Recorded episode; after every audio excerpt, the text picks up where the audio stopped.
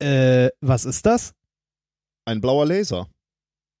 Und was kann der? Na, er leuchtet blau. If, if, you, if you base medicine on, on science, you cure people. If you base the design of planes on science, they fly. Um, if you base the design of rockets on science, they reach the moon. It works. Bitches. Methodisch inkorrekt Folge 89 vom 24.01.2017 direkt aus dem Actionfilm der Wissenschaften. Mit mir heute wieder der Wissenschaftsveteran Reinhard Remford. Sanitäter! Und ich bin der John Rambo der Wissenschaft, Nicolas Wörl. Glück auf! Hallo, Glück auf. junger Padawan. Ich grüße dich. Hallo, hallo. Ähm, wie ist es dir ergangen? Ach, frag nicht. frag nicht. Es war, äh, das waren irgendwie doch noch stressige Wochen. Ich war ja äh, letzte Woche im, ähm, im wunderschönen Ruhrgebiet mal wieder, wie Ja. du ja weißt. Ja, wir haben uns gesehen. Und äh, genau, ich äh, habe dir äh, meine die Bedienung meiner Anlage und die Feinheiten, welche Ventile man wann nicht öffnen sollte, näher gebracht. Damit äh, ein, äh, was ist, ein Bachelorstudent? gerade? Masterstudent. Masterstudent, Ja. Masterstudent äh, daran ein paar Proben machen kann. Ja, ist ja schon interessant bei unseren Anlagen. Äh, Im Prinzip äh, könnten wir ja jede Plasmaanlage in unserem Labor bedienen, das ist kein Problem, aber Ja. es gibt so Feinheiten der Bedienung, äh, Sag- die sich so, so, über, über die Jahre dann eingeschliffen haben oder wenn du die Anlage selbst ge gebaut hast, aufgebaut hast, dann äh, äh, sind das halt Du hast ja was dabei gedacht, meistens. Also wenn man die selbst, also sagen wir so, die Anlagen im Labor sind ja nicht idiotensicher.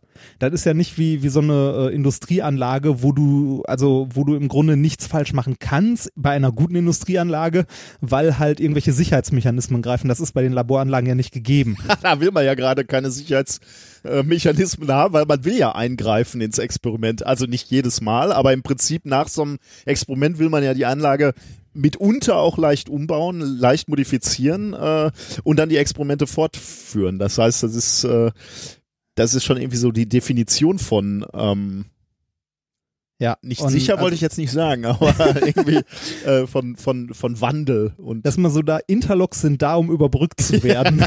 ja, vielleicht nicht immer, aber Naja, äh, ja, auf jeden Fall, äh, also an meiner Anlage ist es ja zum Beispiel äh, problemlos möglich, wie eigentlich, ich glaube, fast an allen unseren Plasmaanlagen, da äh, munter Wasserstoff und Sauerstoff gleichzeitig gemischt reinzulassen und dann halt mit Mikrowellen drauf zu schießen, was nicht unbedingt eine gute Idee ist. Ähm, aber äh, auch andere Sachen, also da, da wird, das wird ja keiner von uns machen, aber wenn du die, also wenn man die Anlage ja nicht selber aufgebaut hat, ähm, dann übersieht man schnell mal, wo welches Belüftungsventil sitzt und äh, belüftet die Anlage aus Versehen falsch, zum Beispiel. äh, Und, oder vergisst irgendein Regelventil zu öffnen, weil das noch auf händischem Betrieb steht oder sonst was. Und die ähm, solche Feinheiten sind halt auch äh, häufig nicht dokumentiert. Äh, also wir haben zwar Natürlich immer, nicht. immer schon, schon Wert drauf gelegt, eine gute Dokumentation für die Anlagen zu haben. Aber ähm, da steht halt dann relativ abstrakt äh, äh, Anlage öffnen und Proben einlegen, sagen wir mal. Aber äh, was der Experimentator dann in den letzten Jahren gelernt hat, wie die zu positionieren sind, wie die vielleicht äh, noch Ja, so, so, Kleinigkeiten wie ähm, den Flansch, der den, den Quarzzylinder hält, nicht gerade nach oben abziehen, sondern immer leicht schräg, weil man sonst den Ja, Quarzzylinder ja. mit hochhebt, der ein Stückchen runterfällt und äh, man 400 Euro ärmer ist, weil er einen Sprung bekommt oder so.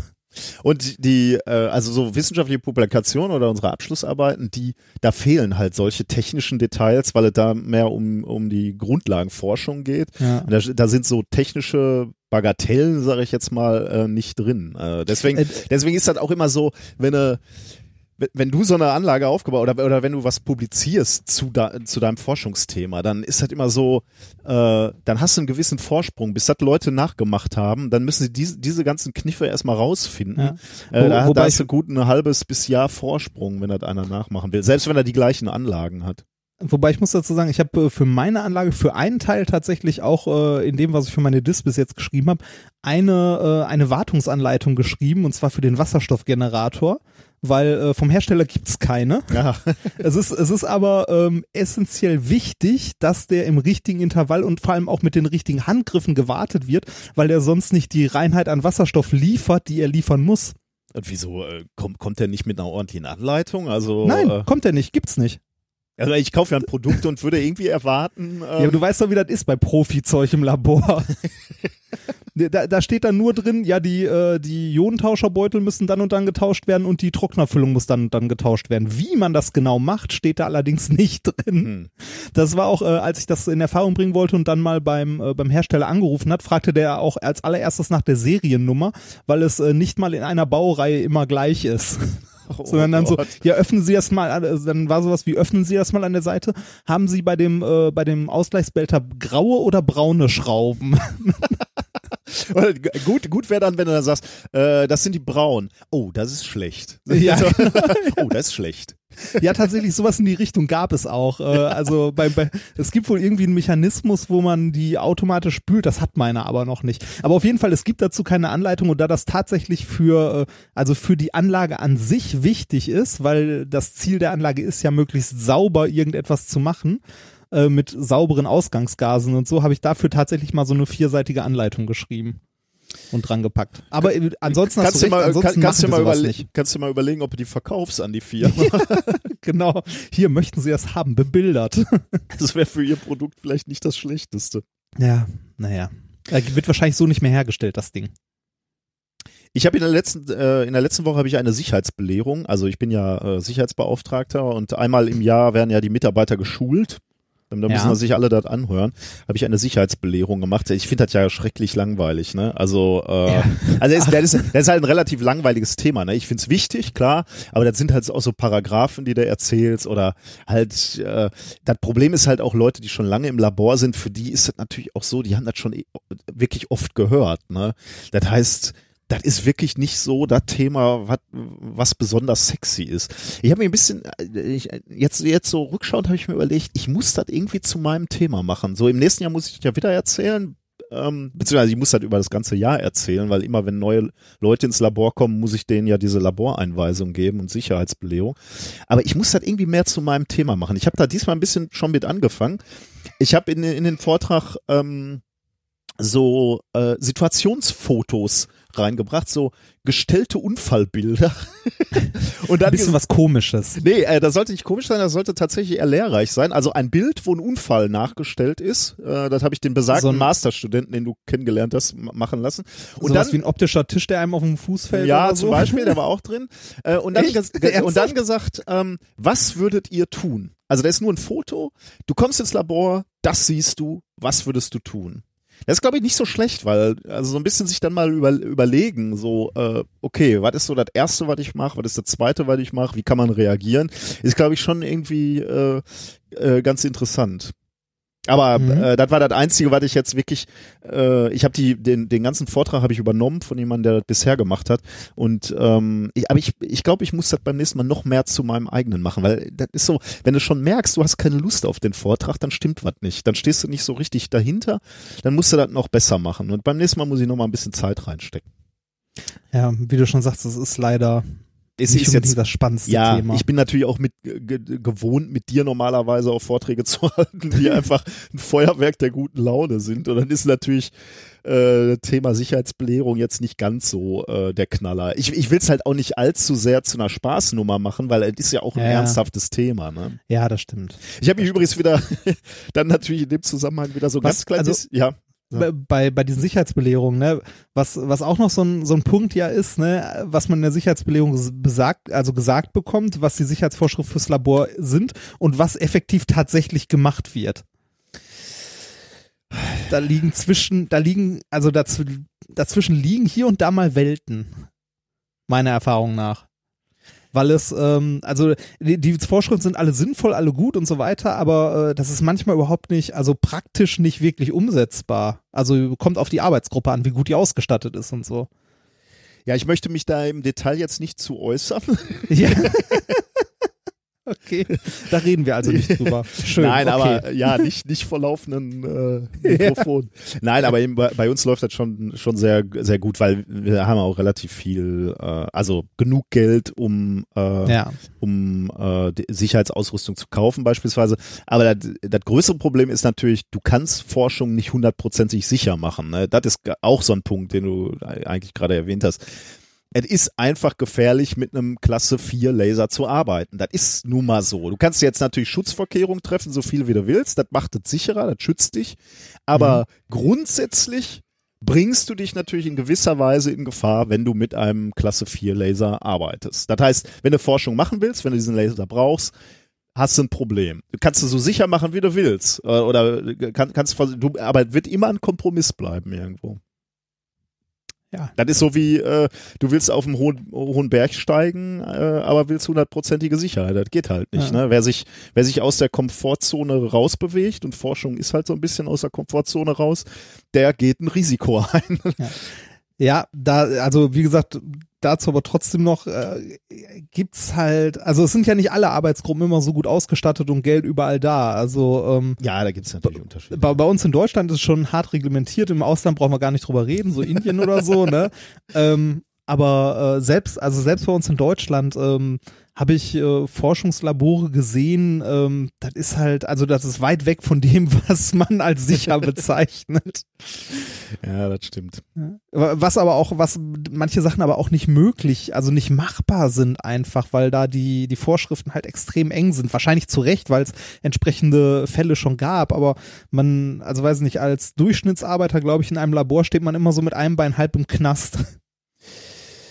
Je nachdem, in welchem Labor man arbeitet. Ja, reden wir über was anderes. Ja, genau. Ich habe mich übrigens wieder über meinen, äh, also nein, ich, ich liebe, also ich weiß nicht, ein paar Leute haben es ja mitgekriegt, zumindest die, die die Closing Session äh, auf dem 33 CD, äh, C3 verfolgt haben. Äh, wir beide haben neue MacBooks, ne? Wir haben uns ja. mal neue MacBooks gegönnt, das war auch Zeit, die waren relativ ja. alt, also meinst du. Ich echt, nehme aber ich übrigens immer noch mit dem alten auf, ah, gerade hier. Ich nicht, ich nehme mit dem neuen auf. Äh, ähm, hat aber auch Gründe, jetzt erwähne ich später, ja. Der hat, äh, der, äh, mein altes war sieben Jahre alt, also war auch wirklich Zeit, mir ein neues zu kaufen.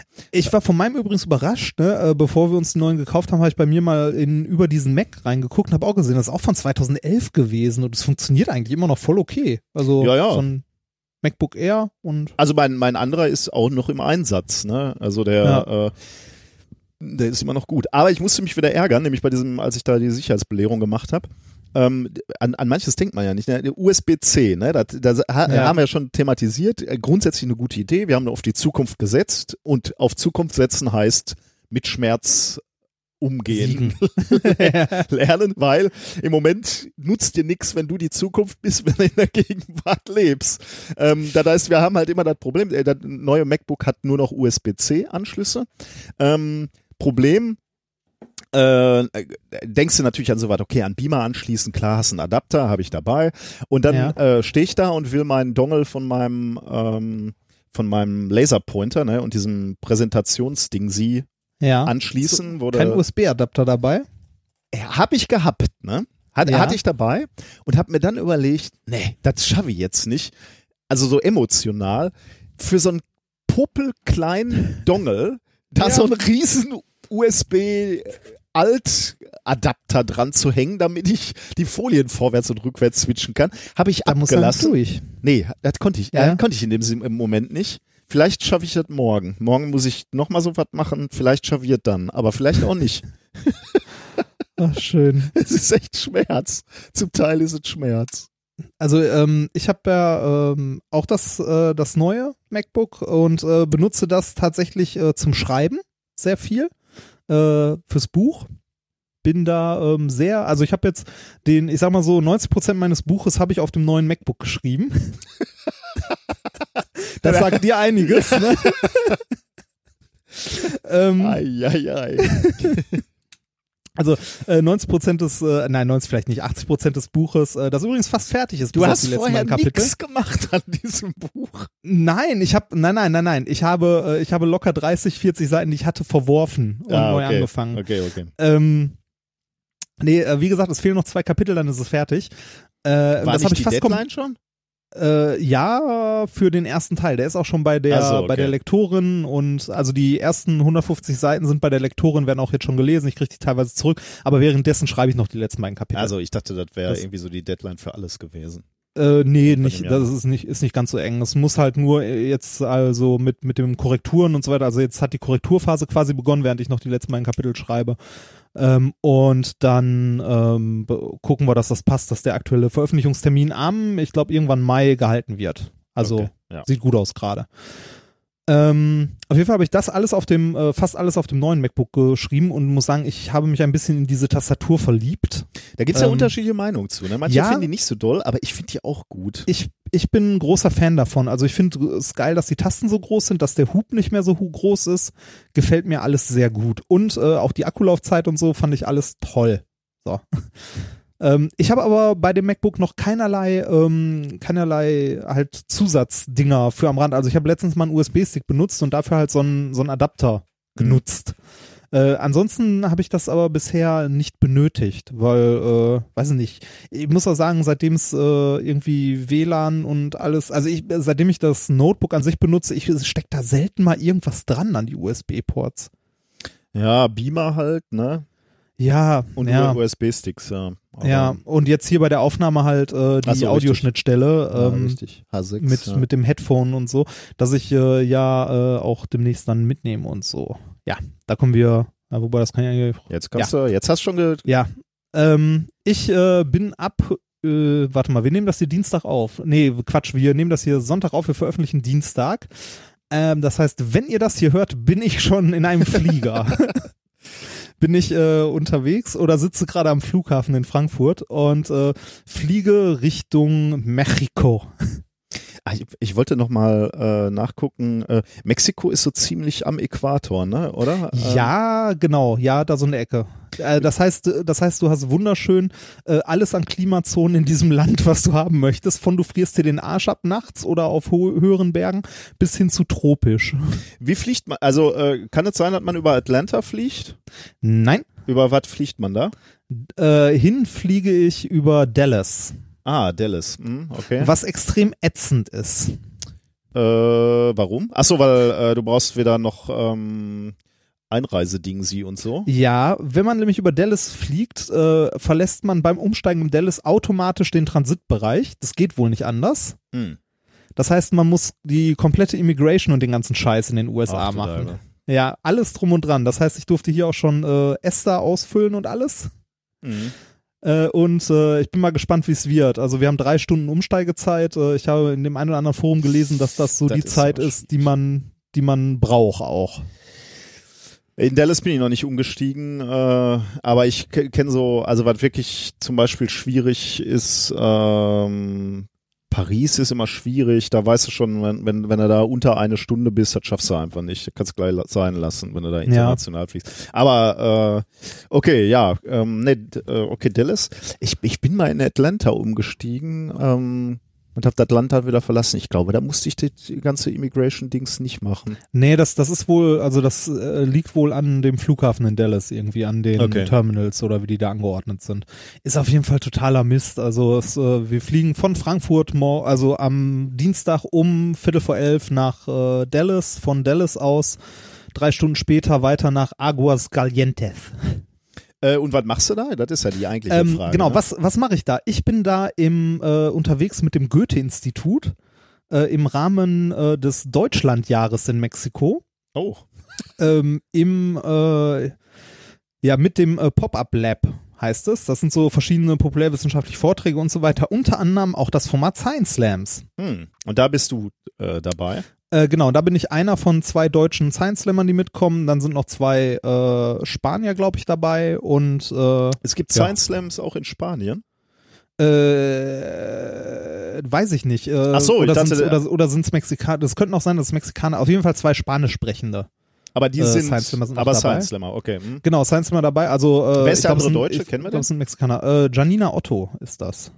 Äh, Also ich habe die schon hier und da mal getroffen. Äh, du weiß ich Sag ehrlich mal ein gesagt Stichwort, was, worüber redet die? nicht. Ähm, über Schweiß redet die, Na, glaub das kommt mir bekannt vor. Hm, okay. Ja, also hast du eventuell auch schon mal getroffen. Ähm, Äh, müsst ihr Deutsch sprechen oder Englisch bei euren Ähm, Auftritten?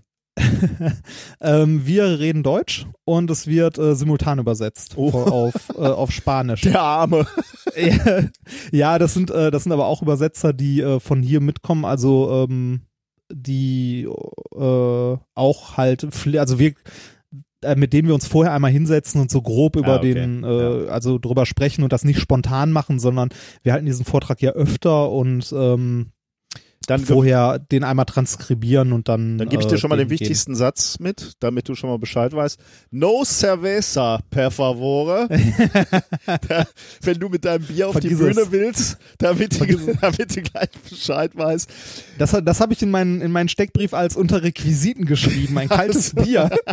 Ich, ich dachte unter deinem, in deinem Vertrag als Bedingung. So. Nee, nee, nee, nee, nee, das steht, das steht in meinem Steckbrief. Unten als äh, Requisiten, benötigte Requisiten PowerPoint, äh, PowerPoint und ein kaltes Bier in der Flasche. Ähm, Okay, das heißt, ihr fahrt da jetzt äh, durch Mexiko und habt verschiedene Auftritte. Oder? Genau, wir, wir fahren durch Mexiko, haben insgesamt fünf Auftritte. Ja, wie lange äh, in, seid ihr da? In fünf wa- verschiedenen Städten. Äh, sieben Wochen bin Oh, ich da. Das klingt jetzt aber nach wenig Auftritten für viel Zeit. Oder macht ihr Ja, dazwischen noch richtig. irgendwie. Äh, Nee. Also wir haben eventuell mal hier und da eine Abendveranstaltung auch vom Goethe-Institut, äh, aber im Großen und Ganzen haben wir äh, dazwischen halt äh, privat Zeit.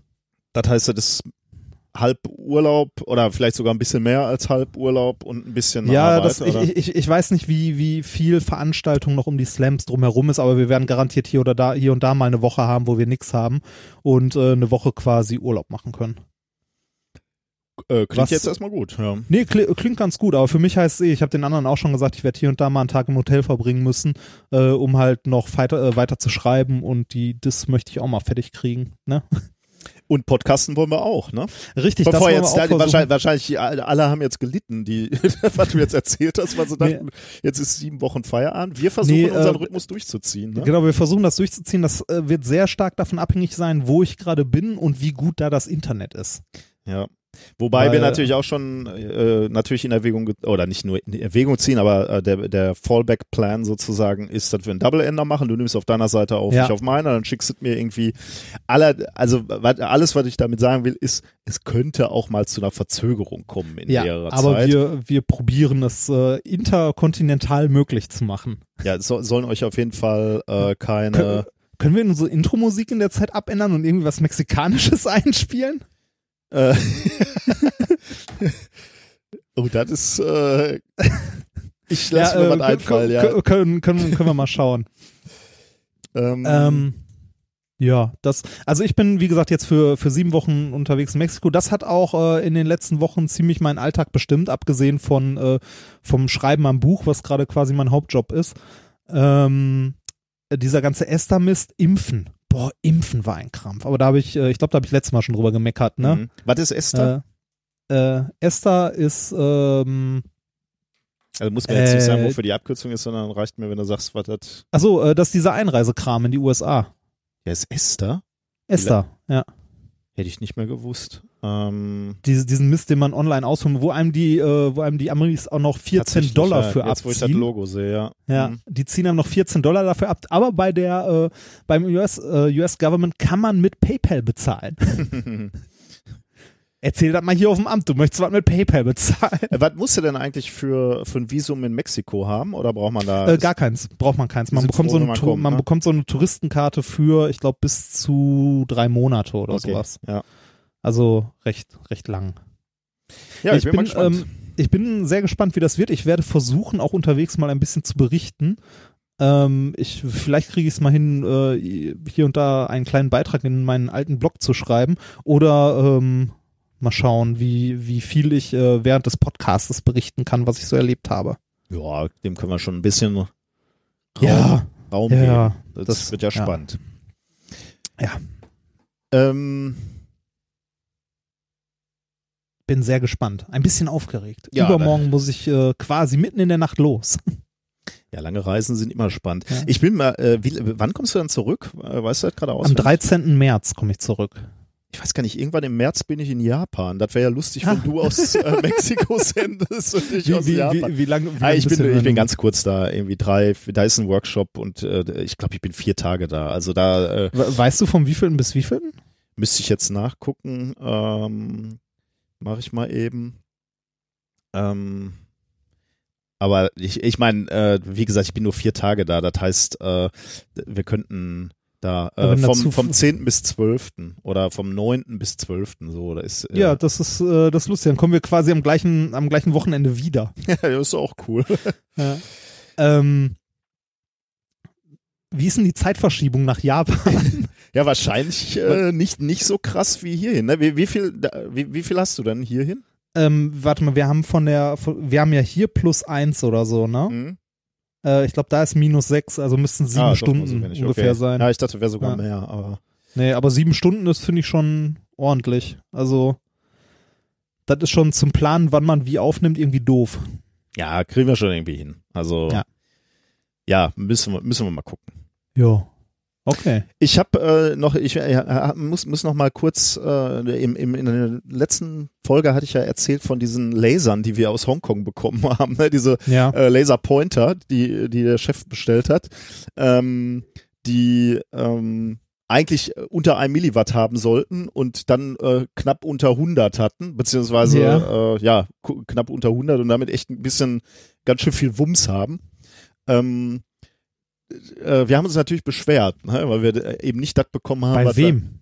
Wir, bei, bei dem äh, Beim Verkäufer. Ebay-Menschen, genau, ja. Oh, ja. Also Ebay halt. Hm, Hat da eine schlechte Bewertung gegeben? Wir haben damit gedroht. Ähm, oh. Und der Verkäufer hatte eine Lösung. Also er hat, er, sagen wir so, es gab mehrere Lösungen. Ähm, Die erste Lösung wäre für die, für ihn aus seiner Sicht die einfachste und äh, deswegen äh, er wunderte sich auch, warum wir da nicht selber drauf kamen. Ähm, man könnte ja relativ einfach einen neuen Aufkleber draufkleben. Warum wundert mich das nicht? Geil, ne? Allen Ernstes. Ja, das ist das wäre so seine Idee.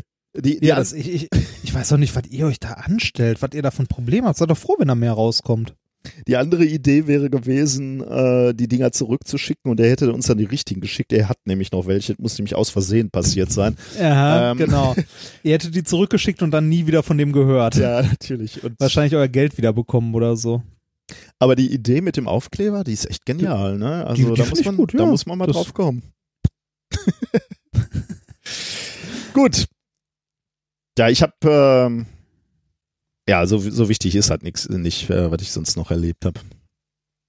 Oder Nix. noch plane. Ich habe, äh, ich habe, äh, ja, jetzt erzähle ich es dir doch. Ich habe ähm, mein mein äh, Büro aufgeräumt, also unter anderem Ja. neue Möbel gekriegt, deswegen habe ich aufgeräumt. Oh, ist Ähm, dieser schöne alte Stuhl ja, noch da? nein, der ist weg. Jetzt ist alles modern. Wie, der ist weg? Ja, weg. Den weg, wollte weg. ich haben, wenn ja, der weg Nein, weg. Also der ist nicht zerstört weg. Der ist, den Okay. kannst du immer noch haben, aber Juhu.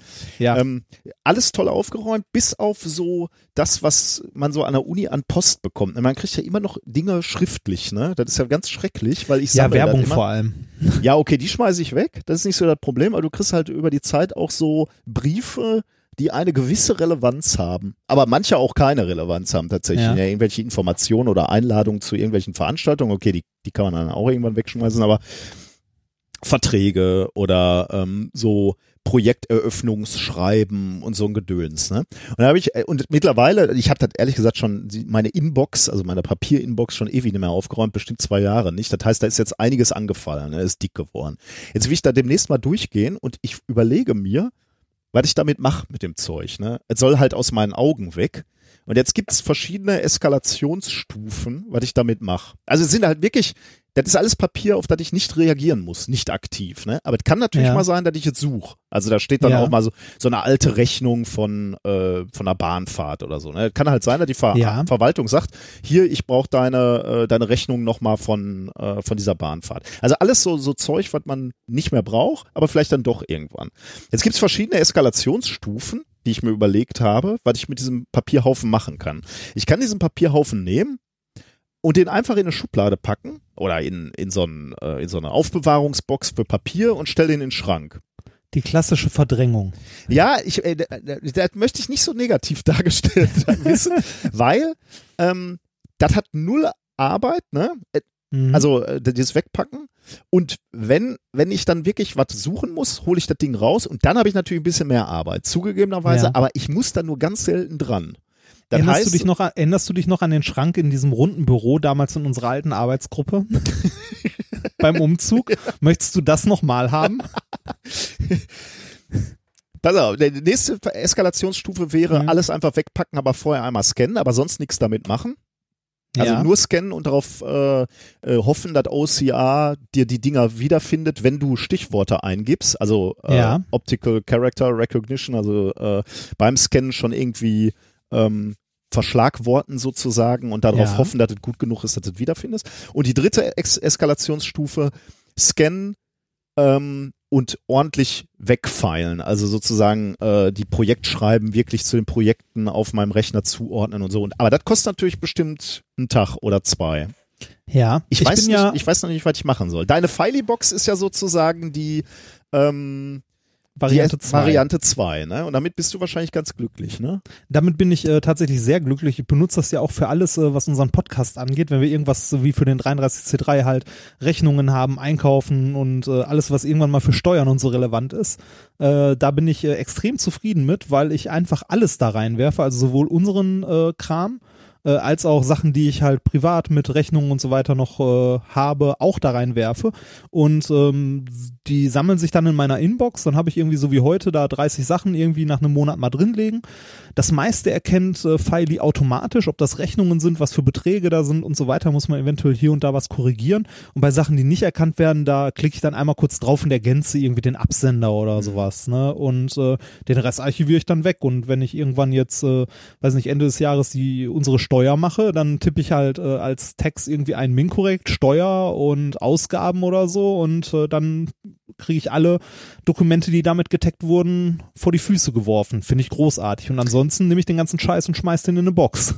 Ja, der, der Unterschied ist natürlich da, du, du weißt, dass du auf die Dokumente nochmal zugreifen musst. Bei dem Haufen, den ich da vor mir habe, weiß ich fast Ja. sicher, dass ich auf das meiste nicht nochmal zugreifen Aber muss. ich schmeiß einfach alles da rein. Also in meiner Filebox ist wirklich alles. Von einer Kopie von meinem äh, Reisepass ähm, über meinen Impfausweis, alles. Also wirklich alles, was ich am Post bekomme. Ähm, ich sortiere da halt nicht vorher aus, sondern ich schmeiß einfach alles rein, weil Platz ist genug. Und ich habe ich hab die Sachen halt. Ne? Also ich habe, äh, ich weiß gar nicht mehr was, ähm, ich habe letztens äh, mehrere Unterlagen gebraucht für GZ-Kram. Mhm. Waren irgendwie drei Sachen oder so. Ähm, die hatte ich innerhalb von zwei Minuten gefunden, ausgedruckt und äh, in natürlich den Briefumschlag gesteckt und weggeschickt. Und perfekt. Hatte ich vorher auch nicht gedacht, dass ich den Mist nochmal brauche. Ja, äh, jetzt müsste man, ja, also das spricht natürlich ganz klar für deinen Anwendungsfall, für, für dieses, äh, Es muss ja nicht mal Methode. das System, es muss ja nicht Nee, mal nee, das System klar. sein. Also Scannen man, im Allgemeinen könnte ja auch. Genau, man, man kann sich sowas ja auch selber aufsetzen. Also da gibt's ja auch das ein oder andere Programm, äh, das, das halt genau das Gleiche macht, ne? Also das halt auch äh, da einmal ein OCR drüber jagt und äh, den Mist ansonsten in so einem Dokumentmanagementsystem wegsortiert. Da Ich man habe hab halt nur ein bisschen Sorgen, dass ich, äh, also äh, das Scannen kostet natürlich eine gewisse Zeit, ne? Und dass die Zeit Ja, nicht gerechtfertigt und- ist, wenn ich da nie mehr dran muss.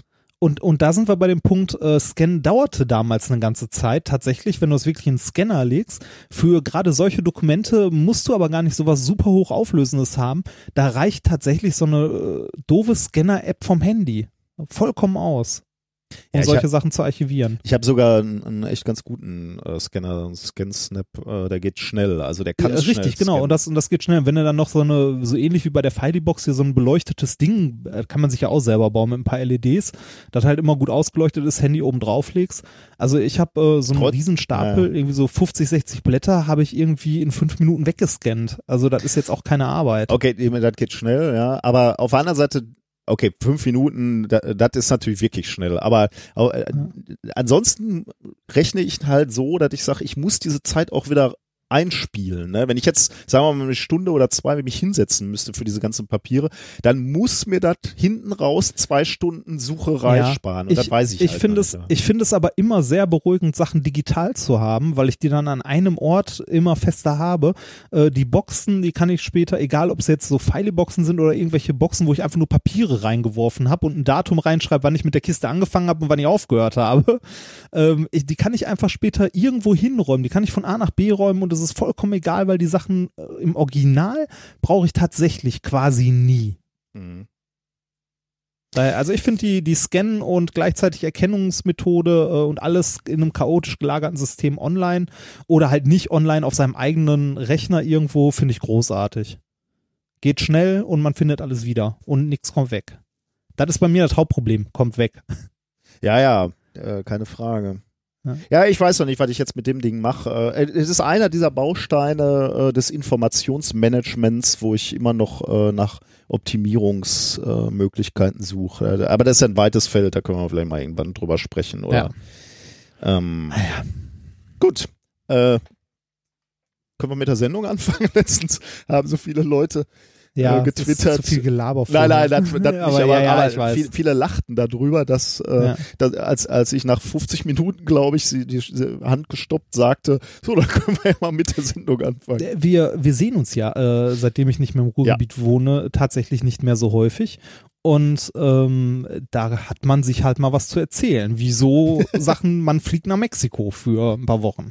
Äh, ich denke, äh, wir Oder haben ja auch. Kapitelmarken. Leute können ja, Ja, vorspringen. ja, ja, genau. wenn, äh, wenn Mexiko nicht interessiert, kann man Genau. demnächst immer äh, dieses Kapitel hier überspringen. Aber ich würde es nicht machen. Ich, ich möchte es auch gerne nicht. hören. Ja. Okay, haben wir denn heute ordentliche Themen? Ähm, Natürlich haben wir ich ordentlich habe- Themen. Ein Thema vorbereitet, was ich genannt habe, Lehrer als Lehr. Okay, ja. Ich äh, weiß, worum es geht, weil ich mal kurz draufgeklickt habe, damit ich nicht aus Versehen das gleiche nehme, weil da sonst nichts zustand. Ähm, Thema 2 heißt, Mama, warum hast du so große Augen? Oh je. ähm, Thema Nummer drei heißt Feenringe, um die Wüste zu knechten. Das ist total bekloppter äh, Titel, mir ist nichts Besseres eingefallen. Also äh, es geht um Feenringe. Der Okay. Rest ist Was auch Egal. immer Feenringe sind, ja. Äh, Thema Nummer 4, mach das verdammte Licht aus, mir wird kalt. Und dann ansonsten haben wir wie in jeder regulären Sendung ein Experiment und ähm, ein Shiner-Gadget. und ein bisschen Schlimme Musik. Schlimme Musik, genau. Wobei ich mir diesmal wieder die Verantwortung, äh, mich, mich der Verantwortung entziehe quasi. Ja, haben, äh, du hast, du schiebst wieder Hörer vor, ne? Ja, natürlich. ähm, ja, kommen wir zum ersten Thema. Ich trinke gleich erst ein Bier. Ich habe nämlich mein erstes Thema hat ein bisschen was mit Quantenmechanik zu tun. Da muss ich äh, muss ich klaren Kopf behalten. Mein letztes auch. Also halb Aber- so schlimm. das ist dir egal, oder? Trinken. Ja. Also ich trinke zur Pause, mache ich mir ein schönes Bier auf. Ja, ich habe meins noch im Kühlschrank stehen. Ich äh, warte auch mal. Ich trinke erst noch meinen Kaffee leer. Ich muss nämlich heute auch noch ein bisschen Wasser trinken. Ich war nämlich heute draußen Radfahren mit dem Rennrad und das war ganz schön eisig. Oh. Ja, heute. Oho. Ich weiß gar nicht, wie viel, wie viel Grad wir haben, irgendwie minus vier und wenn du dann schnell fährst, und ich fahre ja sehr schnell, äh, dann kommt mit dem Windchill-Faktor, wird es dann schon, schon ein bisschen kalt, aber war okay. Wobei ich sagen muss, im Ruhrgebiet ist es tatsächlich noch recht angenehm. Also jetzt, als Ja, ich letzte klar. Woche da war, war es tatsächlich noch okay. Ähm, bei uns ist es hier unten im Süden ist es ein bisschen kühler. Richtig schlimm war es äh, auf dem Weg ins Ruhrgebiet übers Sauerland. Da war so Winterwunderland. Ja, ich habe, äh, ja, das ist, äh, das ist die Gnade der Dunstglocke, die hier über dem ist auch schön, ja. Nein, ich meine, das ist, äh, also äh, Quatsch, äh, Dunstglocke, aber das war ja früher da tatsächlich äh, die, die Dunstglocke, die hier drüber lag. Ähm, aber mittlerweile ist es halt die, diese diese enorme bebaute Fläche, ne, die natürlich ein Ja. wenig äh, äh, die Temperatur Klima ähm, rüttelt. ähm, lokal ähm, äh, es wärmer macht. Ich, das war immer sehr, äh, ich habe mal eine Zeit lang in Bottrop gewohnt, aber äh, am Nordrand von Bottrop. Und da war es sehr, sehr ländlich. Und das war schon extrem, wenn du, äh, wenn du morgens mit dem Fahrrad losgefahren bist und in diese, in diese städtische Glocke reingefahren bist, dann hast du wirklich also äh, ganz plötzlich gemerkt, ne? Also wie, wie, wie dann auf einmal die Temperatur höher wurde und genauso abends, wenn du wieder rausgefahren bist, ähm, diese, dieser Punkt, also den du wirklich lokal definieren konntest, wo du raus bist aus dieser Glocke, ähm, wo, du, wo du gemerkt hast, wo, wo zwei, drei Grad kälter wurde. Das war irre. Also äh, hätte ich nie gedacht, aber mit dem Fahrrad hast du das extrem gemerkt. Okay, ähm, Lehrer als Lehr ist das Ja. Thema. Und da brauche ich jetzt deine Aufmerksamkeit. Ne? Es Ja, kann, du, du ich, ich muss hier, Hasse. ich, bitte? hasse.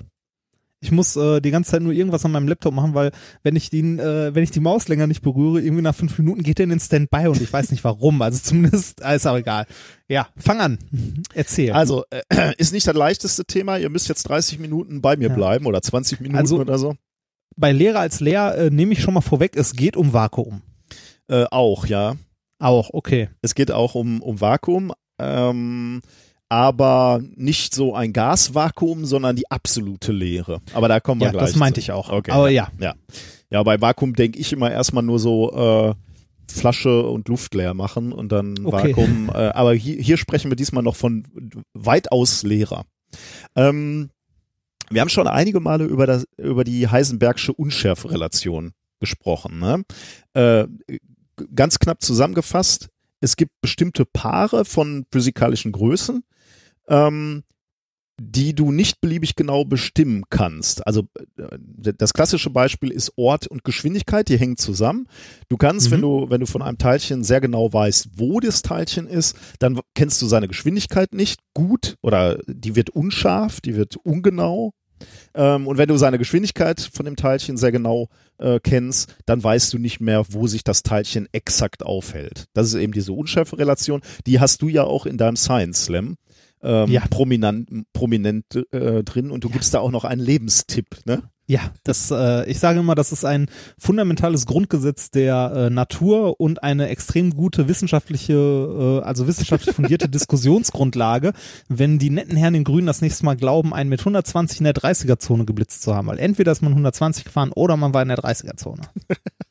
Nein, ich habe diesen Text nicht auswendig gelernt. Nein, überhaupt nicht. ja, ähm, genau, also ist Ort, überspitzt natürlich, ne? Ja, ja, also, ja, ja, klar. ja, ja. Ort und Geschwindigkeit ist so ein, äh, ist, ist so ein Größenpaar. Ähm, Ja. Aber es Zeit gibt, und Energie. es gibt auch andere, genau, und auf das möchte ich jetzt gerade hinaus, Ah. nämlich oh, Zeit, tatsächlich, Zeit und Energie, wär- ja.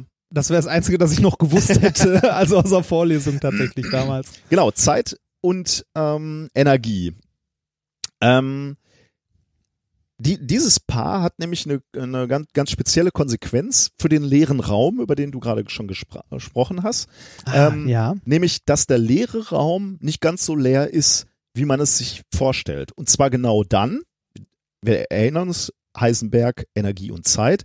Wenn wir nämlich sehr, sehr kurze Zeitabschnitte betrachten, also wir, wir schauen uns das Universum oder ein Teil des Universums, einen kleinen Ort, auf einem extrem kurzen, für einen extrem kurzen Zeitmoment äh, Moment an, dann wird das Energierauschen dieses, dieses äh, äh, Abschnitts, dieses äh, Raumes, das wir uns angucken, wird extrem groß.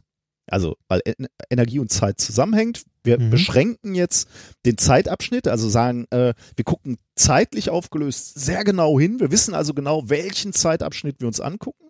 Und dadurch wird die Energie unscharf und damit kann man eben sagen, das Energierauschen nimmt zu. Es wird, es taucht überall, äh, es, es taucht tatsächlich plötzlich Energie auf, aus dem Nichts. Mhm. Also selbst wenn du einen völlig leeren Raum hast, taucht da plötzlich Energie au, äh, auf. Wie sieht das im, im, im realen Leben auf? Was soll das aus? Was soll, was soll das bedeuten? Energie auftauchen?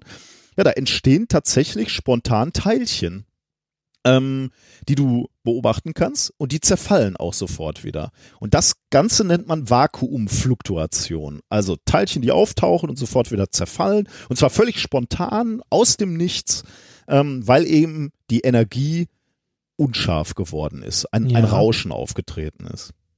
Ist das schon der Casimir-Effekt oder ist das erst der mit den beiden Platten? Ähm, oh, das ist eine gute Frage. Also ich glaube, wenn diese beiden Platten äh, auftauchen, dann, dann, dann nennt man das Casimir-Effekt, wenn Ah, die okay. Platten sich anziehen quasi. Ne? Okay. Also Ja. äh, dass hier, hier Teilchen auftauchen, ist nicht der Casimir-Effekt. Erst dann, wenn dadurch eine Kraft, also Okay. eine scheinbare Kraft entsteht. Ne? Äh, hatten wir, glaube ich, auch schon mal, ne? Wollte ich jetzt nicht unbedingt Ja, ja. äh, Nee, heut- wollte nur fragen. Aber, aber der Casimir-Effekt tatsächlich resultiert aus diesem spontanen Auftauchen von, von Teilchen. Genau. Da hast du recht, ja. Ja. Ähm, jetzt könnte man natürlich, wenn, äh, wenn man Physiker ist, könnte man natürlich sagen, äh, ja, ist irgendwie komisch, ne? Die Energieerhaltung, wird die da nicht äh, verletzt? Also, weil, weil es taucht auf einmal irgendwo Energie auf. Ist nicht so, weil die Energie halt auch sehr schnell wieder verschwindet. Ne? Und zwar, je mehr Energie aufgetaucht ist, desto schneller verschwindet sie auch wieder. also im ähm, Rahmen der Unschärfe quasi. Im Rahmen der Unschärfe, genau. Also Ja. wenn, wenn du die Energieerhaltung betrachtest unter Berücksichtigung dieser Unschärfe-Relation, dann äh, verletzt du eben das, äh, die Naturgesetze nicht. So. Ähm, es taucht also Energie auf und Energie kann auch in Form von Licht auftauchen. Also auch in der völligen Finsternis, in, in der völligen Dunkelheit tauchen Lichtphotonen auf. Äh, die, diese Lichtphotonen sind elektromagnetische Teilchen, ne? haben also ein elektrisches und ein magnetisches Feld. Ja. Ähm, auch diese, diese Photonen unterliegen also der Unschärfe. Das hat eine Konsequenz, nämlich dass nicht beide Größen gleichzeitig verschwinden können. Also du hast ein, Elektro, äh, ein, ein elektrisches Feld und ein magnetisches Feld und nicht beide können gleichzeitig weg sein. Ähm, also selbst im Grundzustand des elektromagnetischen Feldes, also absoluter Dunkelheit, im absolut freien und leeren Raum, gibt es ein, ein endliches Rauschen dieses elektromagnetischen Feldes. Bist ja. du bei mir?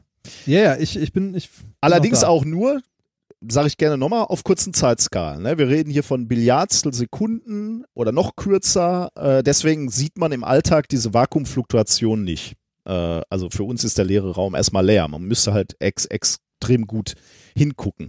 Was mich jetzt gewundert hat, ne, das war mir gar nicht so klar, beziehungsweise das, eine Beispiel war mir klar, das andere war mir nicht so klar. Indirekt ähm, hat man nämlich schon etwas länger ähm, diese äh, Vakuumfluktuation, dieses Rauschen auf dieser, auf der Quantenebene beobachtet. Ähm, Wo? das eine Beispiel sind Leuchtstoffröhren. Ich weiß nicht, hast du das schon mal gehört? Also ich, äh, ich erkläre dir mal äh, kurz, äh, wo man das da beobachten kann. Leuchtstoffröhren funktionieren ja so, jetzt sehr, sehr verallgemeinert.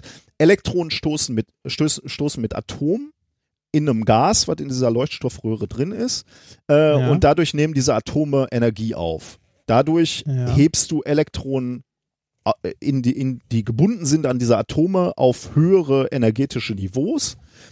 Ähm, und wenn die dann wieder, runter. wenn die wieder runterfallen auf den Grundzustand, werden Photonen abgegeben, Lichtteilchen und die Lampe leuchtet. Mm, Ja, nee. also der technische, nicht, nicht, nicht bei ja, nicht bei Leuchtstoffröhren.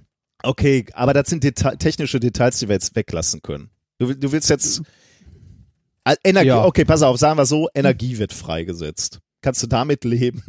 Ja, sagen wir so, das, äh, wir sagen einfach nur, das Licht, das du bei der Leuchtstoffröhre leuchten siehst, ist nicht das, was von der Emission der Atome herkommt. Okay, ja. Da. Ja. Komm, dann erklärt auch eben noch, äh, wo das Licht herkommt, dann haben wir die Da Leuchtstoffröhre mit, noch. mit den, mit den, mit den Photonen, die aus dem, ne, aus dem angeregten Gas raushämmern, die regen einen Leuchtstoff an, der auf der Innenseite der, äh, der Leuchtstoffröhre ist. Ja. Nochmal. Also das, was da leuchtet, ist der Leucht, daher auch der Name. Ja. Aber ja. Aber da passiert im Grunde nochmal das gleiche, nur mit einer anderen Wellenlänge. Ja. So. Ähm, jetzt, das, das, was wir jetzt gerade, diese spontane äh, Rückkehr auf den Grundzustand, ne? Der, das, das ist tatsächlich nicht so trivial, ähm, wie es erstmal klingt, äh, weil laut der Quantenmechanik diese angeregten Zustände nämlich viel stabiler sein sollten. Also wenn er das in, in, in Gleichung einsetzt, dann würdest du Ja. rausfinden, dass diese angeregten Zustände relativ stabil sind und eigentlich kaum Licht abgegeben werden dürfte. Aber trotzdem beobachtest du natürlich, dass, dass die Elektronen runterfallen auf den Grundzustand. Die Antwort ist tatsächlich, und das habe ich noch nie gehört, und ich muss, muss zugeben, dass ich mich jetzt im, im, im Rahmen der Sendungsvorbereitung da nicht zu sehr reingearbeitet habe, deswegen kann ich dir da nicht viel mehr zu sagen, äh, aber vielleicht mache ich das in, in, in näherer Zukunft dann nochmal und kann dann nochmal nachtragen. Ähm, die Erklärung, warum die doch runterfallen in den Grundzustand, ist, dass sie wechselwirken mit diesem ähm, mit den mit den Vakuumfluktuationen. Also du hast halt diese diese äh, diese Teilchen, die da auftauchen und dann wechselwirken mit den Atomen und äh, und und Elektronen und das regt quasi ähm, äh, äh, macht diesen angeregten Zustand instabil und deswegen Okay. wechselt das Atom nach kurzer Zeit wieder in den Grundzustand. Erstaunlich, nie ne? gehört. Hab ich auch noch nie gehört. Ja. ja.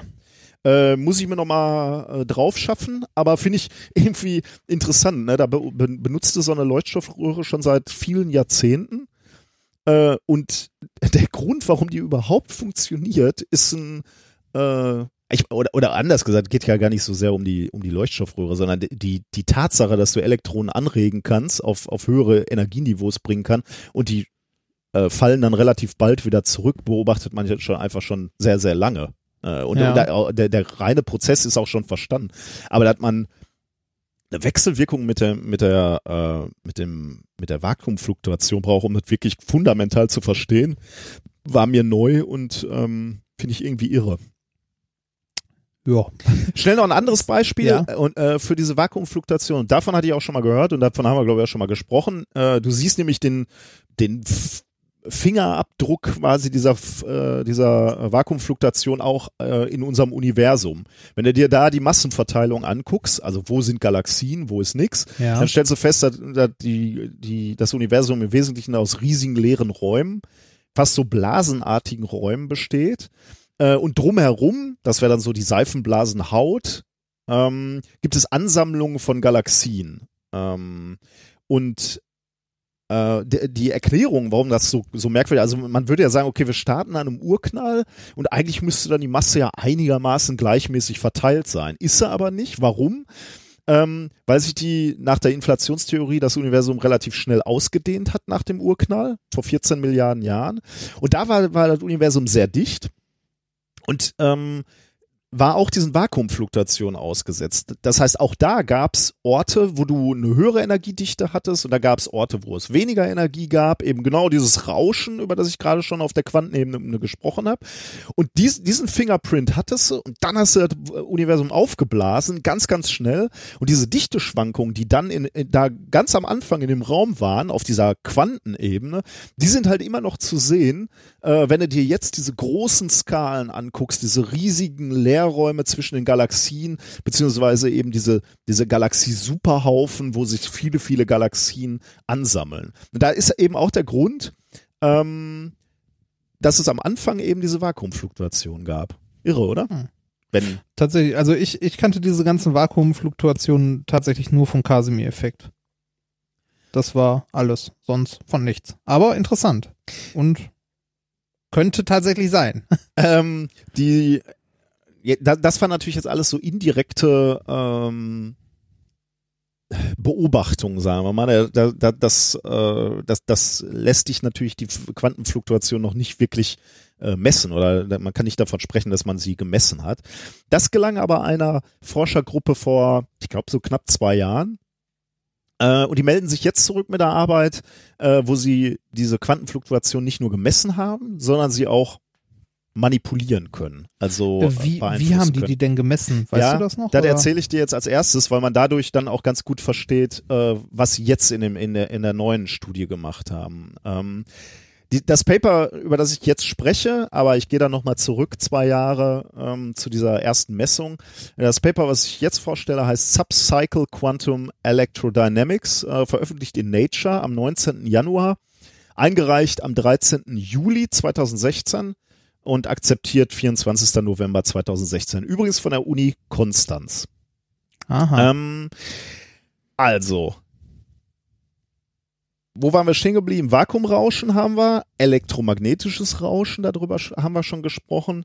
Ähm, und wir haben gesagt, Heisen, nach Heisenberg ist es so, wenn, wenn der Raumbereich klein gewählt ist und der Zeitintervall, in dem wir messen, klein gewählt ist, ähm, dann ähm, werden diese Quantenfluktuationen sehr groß. Ähm,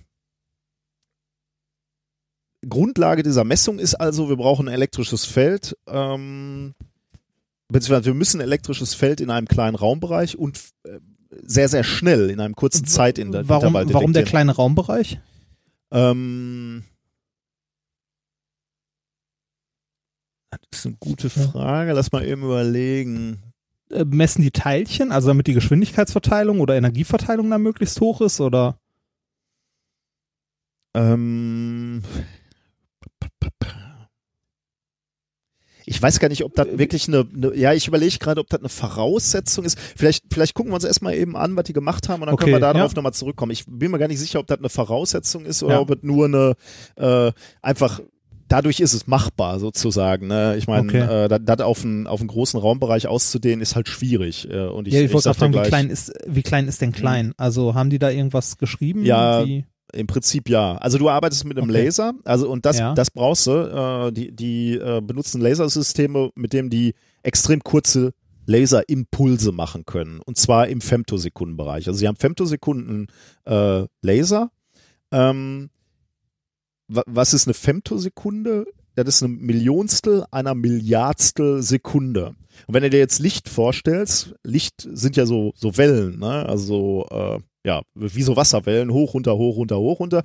Wenn du so kurz guckst, ne, eine Femtosekunde, ähm, dann durchläuft dieses Licht gar nicht mehr so ein, so ein Hoch runter Hoch runter Wellenmuster, sondern ist überhaupt nur ähm, eine halbe Lichtschwingung. Also wenn du so einen kurzen Laserpuls sendest, dann ist das überhaupt nur eine halbe Lichtschwingung, die überhaupt noch äh, losgeschickt wird. Also das ist allein schon eine Kunst, ne? so, ein, so einen Laserpuls Mhm. zu erzeugen.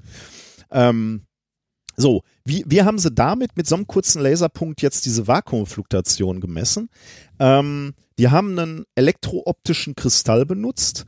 Was ist ein elektrooptischer Kristall? Der hat eine besondere Eigenschaft, nämlich die Eigenschaft, ähm, dass dieser Kristall seinen Brechungsindex proportional zum angelegten elektrischen Feld ändert. Ähm, Ja, ja.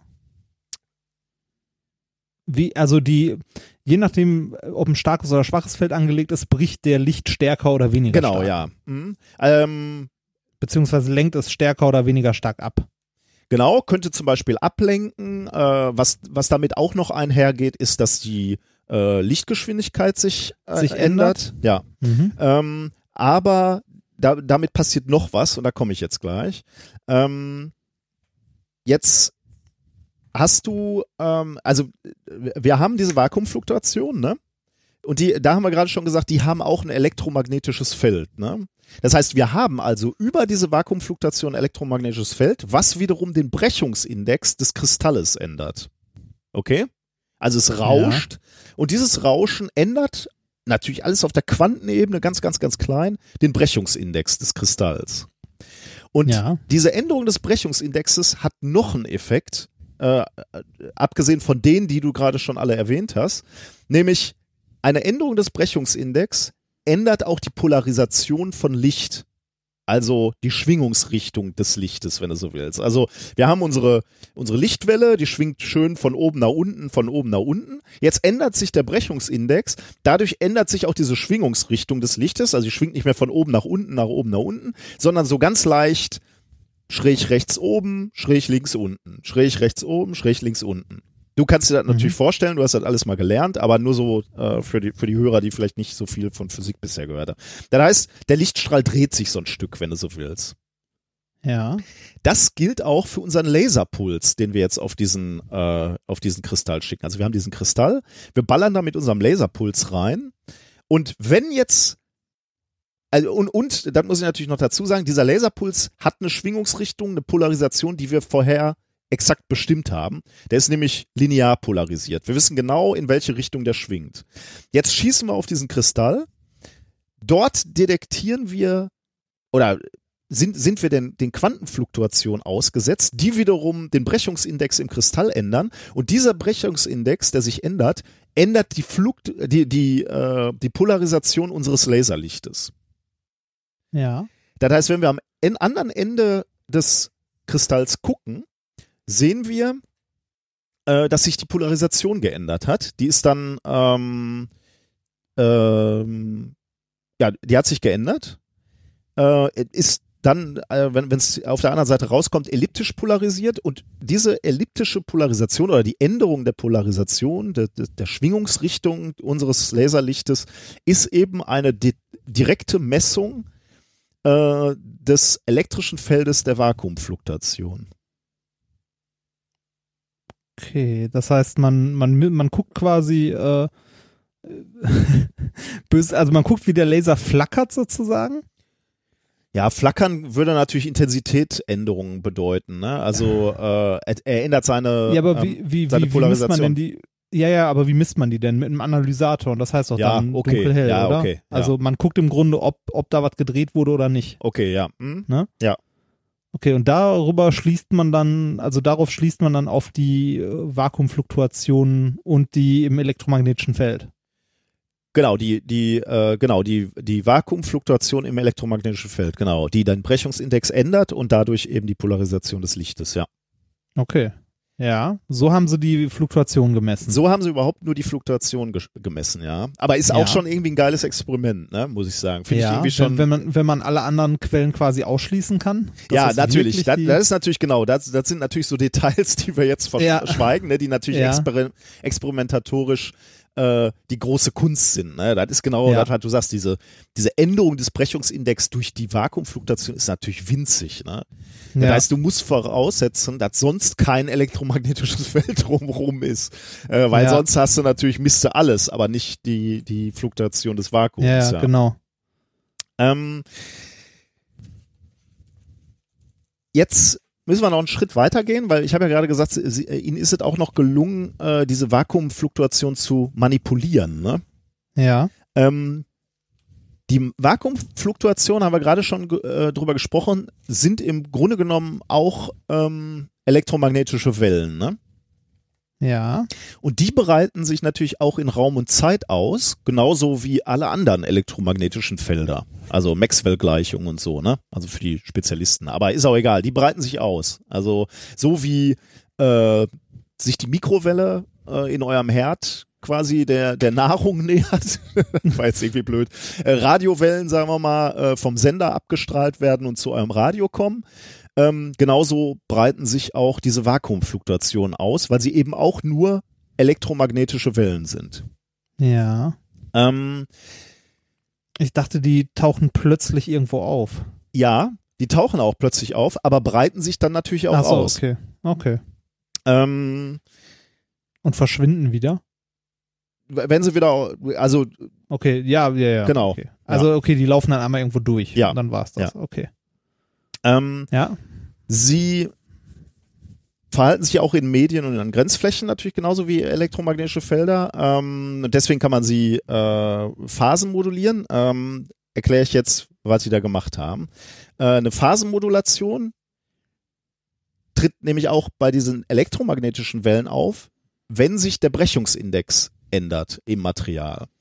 Ähm, Mhm. da, Im Grunde genommen genau das, was wir gerade schon besprochen haben. Jetzt nehmen die nämlich wieder einen elektrooptischen Kristall.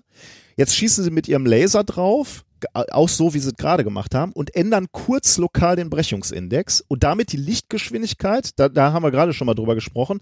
Wenn der Brechungsindex sich ändert in einem Material, ändert sich auch die Lichtgeschwindigkeit. Ja. Und jetzt breitet sich dieser Laserstrahl oder der, der, ja, der Lichtpunkt, der Laserstrahl breitet sich in diesem Medium aus, ändert den Brechungsindex, aber breitet sich auch aus. Und gleichzeitig ähm, breitet sich auch diese elektromagnetische Quantenfluktuation in dem Kristall aus, und zwar mit der gleichen Geschwindigkeit, denn die hat auch Lichtgeschwindigkeit, die elektromagnetischen Wellen. Weil Ja. Licht ist ja auch elektromagnetische Welle. Also beides, du änderst den Brechungsindex und beides, also sowohl dein Laser als auch deine elektromagnetische Quantenfluktuation breitet sich in dem Kristall weiter aus. Aber bei verringerter Lichtgeschwindigkeit, weil du den Brechungsindex geändert hast. Ja.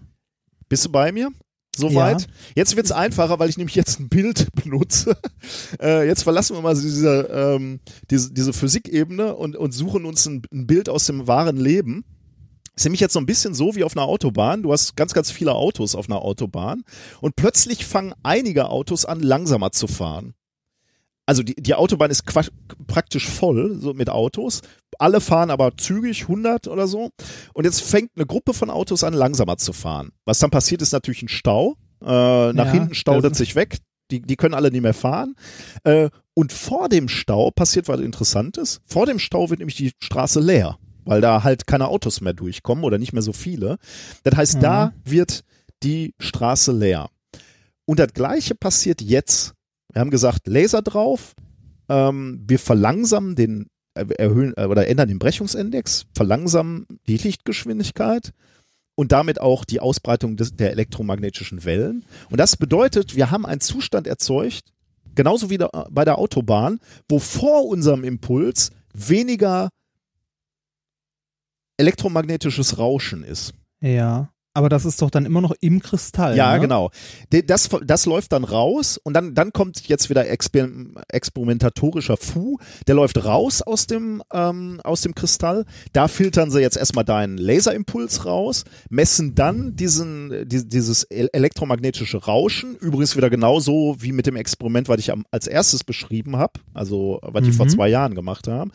Und jetzt messen sie das und stellen fest, da ist das Rauschen weniger. Und zwar Okay. äh, eben genau wie auf der Autobahn mit den Autos. Ne? Ja. Und das bedeutet, die haben einen Zustand erzeugt, der, bei dem das Grundrauschen des Universums niedriger ist als normal. Also leerer Jetzt- als jetzt- leer. Jetzt weiß man auch, warum in einem sehr kleinen Teil, weil die die Wellenlänge von diesem äh, Grund, also von diesem Vakuumrauschen ist ja sehr kurz wahrscheinlich, ne? Ja, Oder? ja. Ähm, Hey, jetzt angenommen. ja, Wobei, kann sein. Weiß ich, kann, ja, weiß ich jetzt weiß- ehrlich gesagt nicht. Weiß ich ehrlich gesagt, ja, ist egal. ähm, Ja, Ja, also äh, die, äh, Grund, also die, das Ergebnis dieser Geschichte ist, sie haben einen Zustand erzeugt, der oder einen ein, ein Abschnitt in der Raumzeit erzeugt, der leerer ist als das leerste, was eigentlich da ist. Jetzt könnte man natürlich sagen, Moment, aber das ist so ein bisschen geschummelt, ne? Weil wie bei der Autobahn kommen natürlich hinten dann ganz schön viele Autos nach. Ist Ja, hier auch so. mehr. Ja, genau, ist hier auch so. Und damit äh, sind wir auch wieder quasi äh, ja so ein bisschen bei Heisenberg, weil das ist, ist, ist wieder so ähnlich. Du hast zwar einen, Ra äh, einen Raumzeitpunkt erzeugt, wo weniger Rauschen ist. Das bedeutet aber, dass in der di direkten Nachbarschaft äh, ein Mehr. Raumzeitpunkt ist, wo es mehr rauscht. Also irgendwann kriegst du das Rauschen um die Ohren gehauen. Aber du kannst einen Ort erzeugen, wo du das Rauschen noch heruntersetzen kannst. Ist irgendwie geil, oder? interessant. Also ja, ich find's- schon.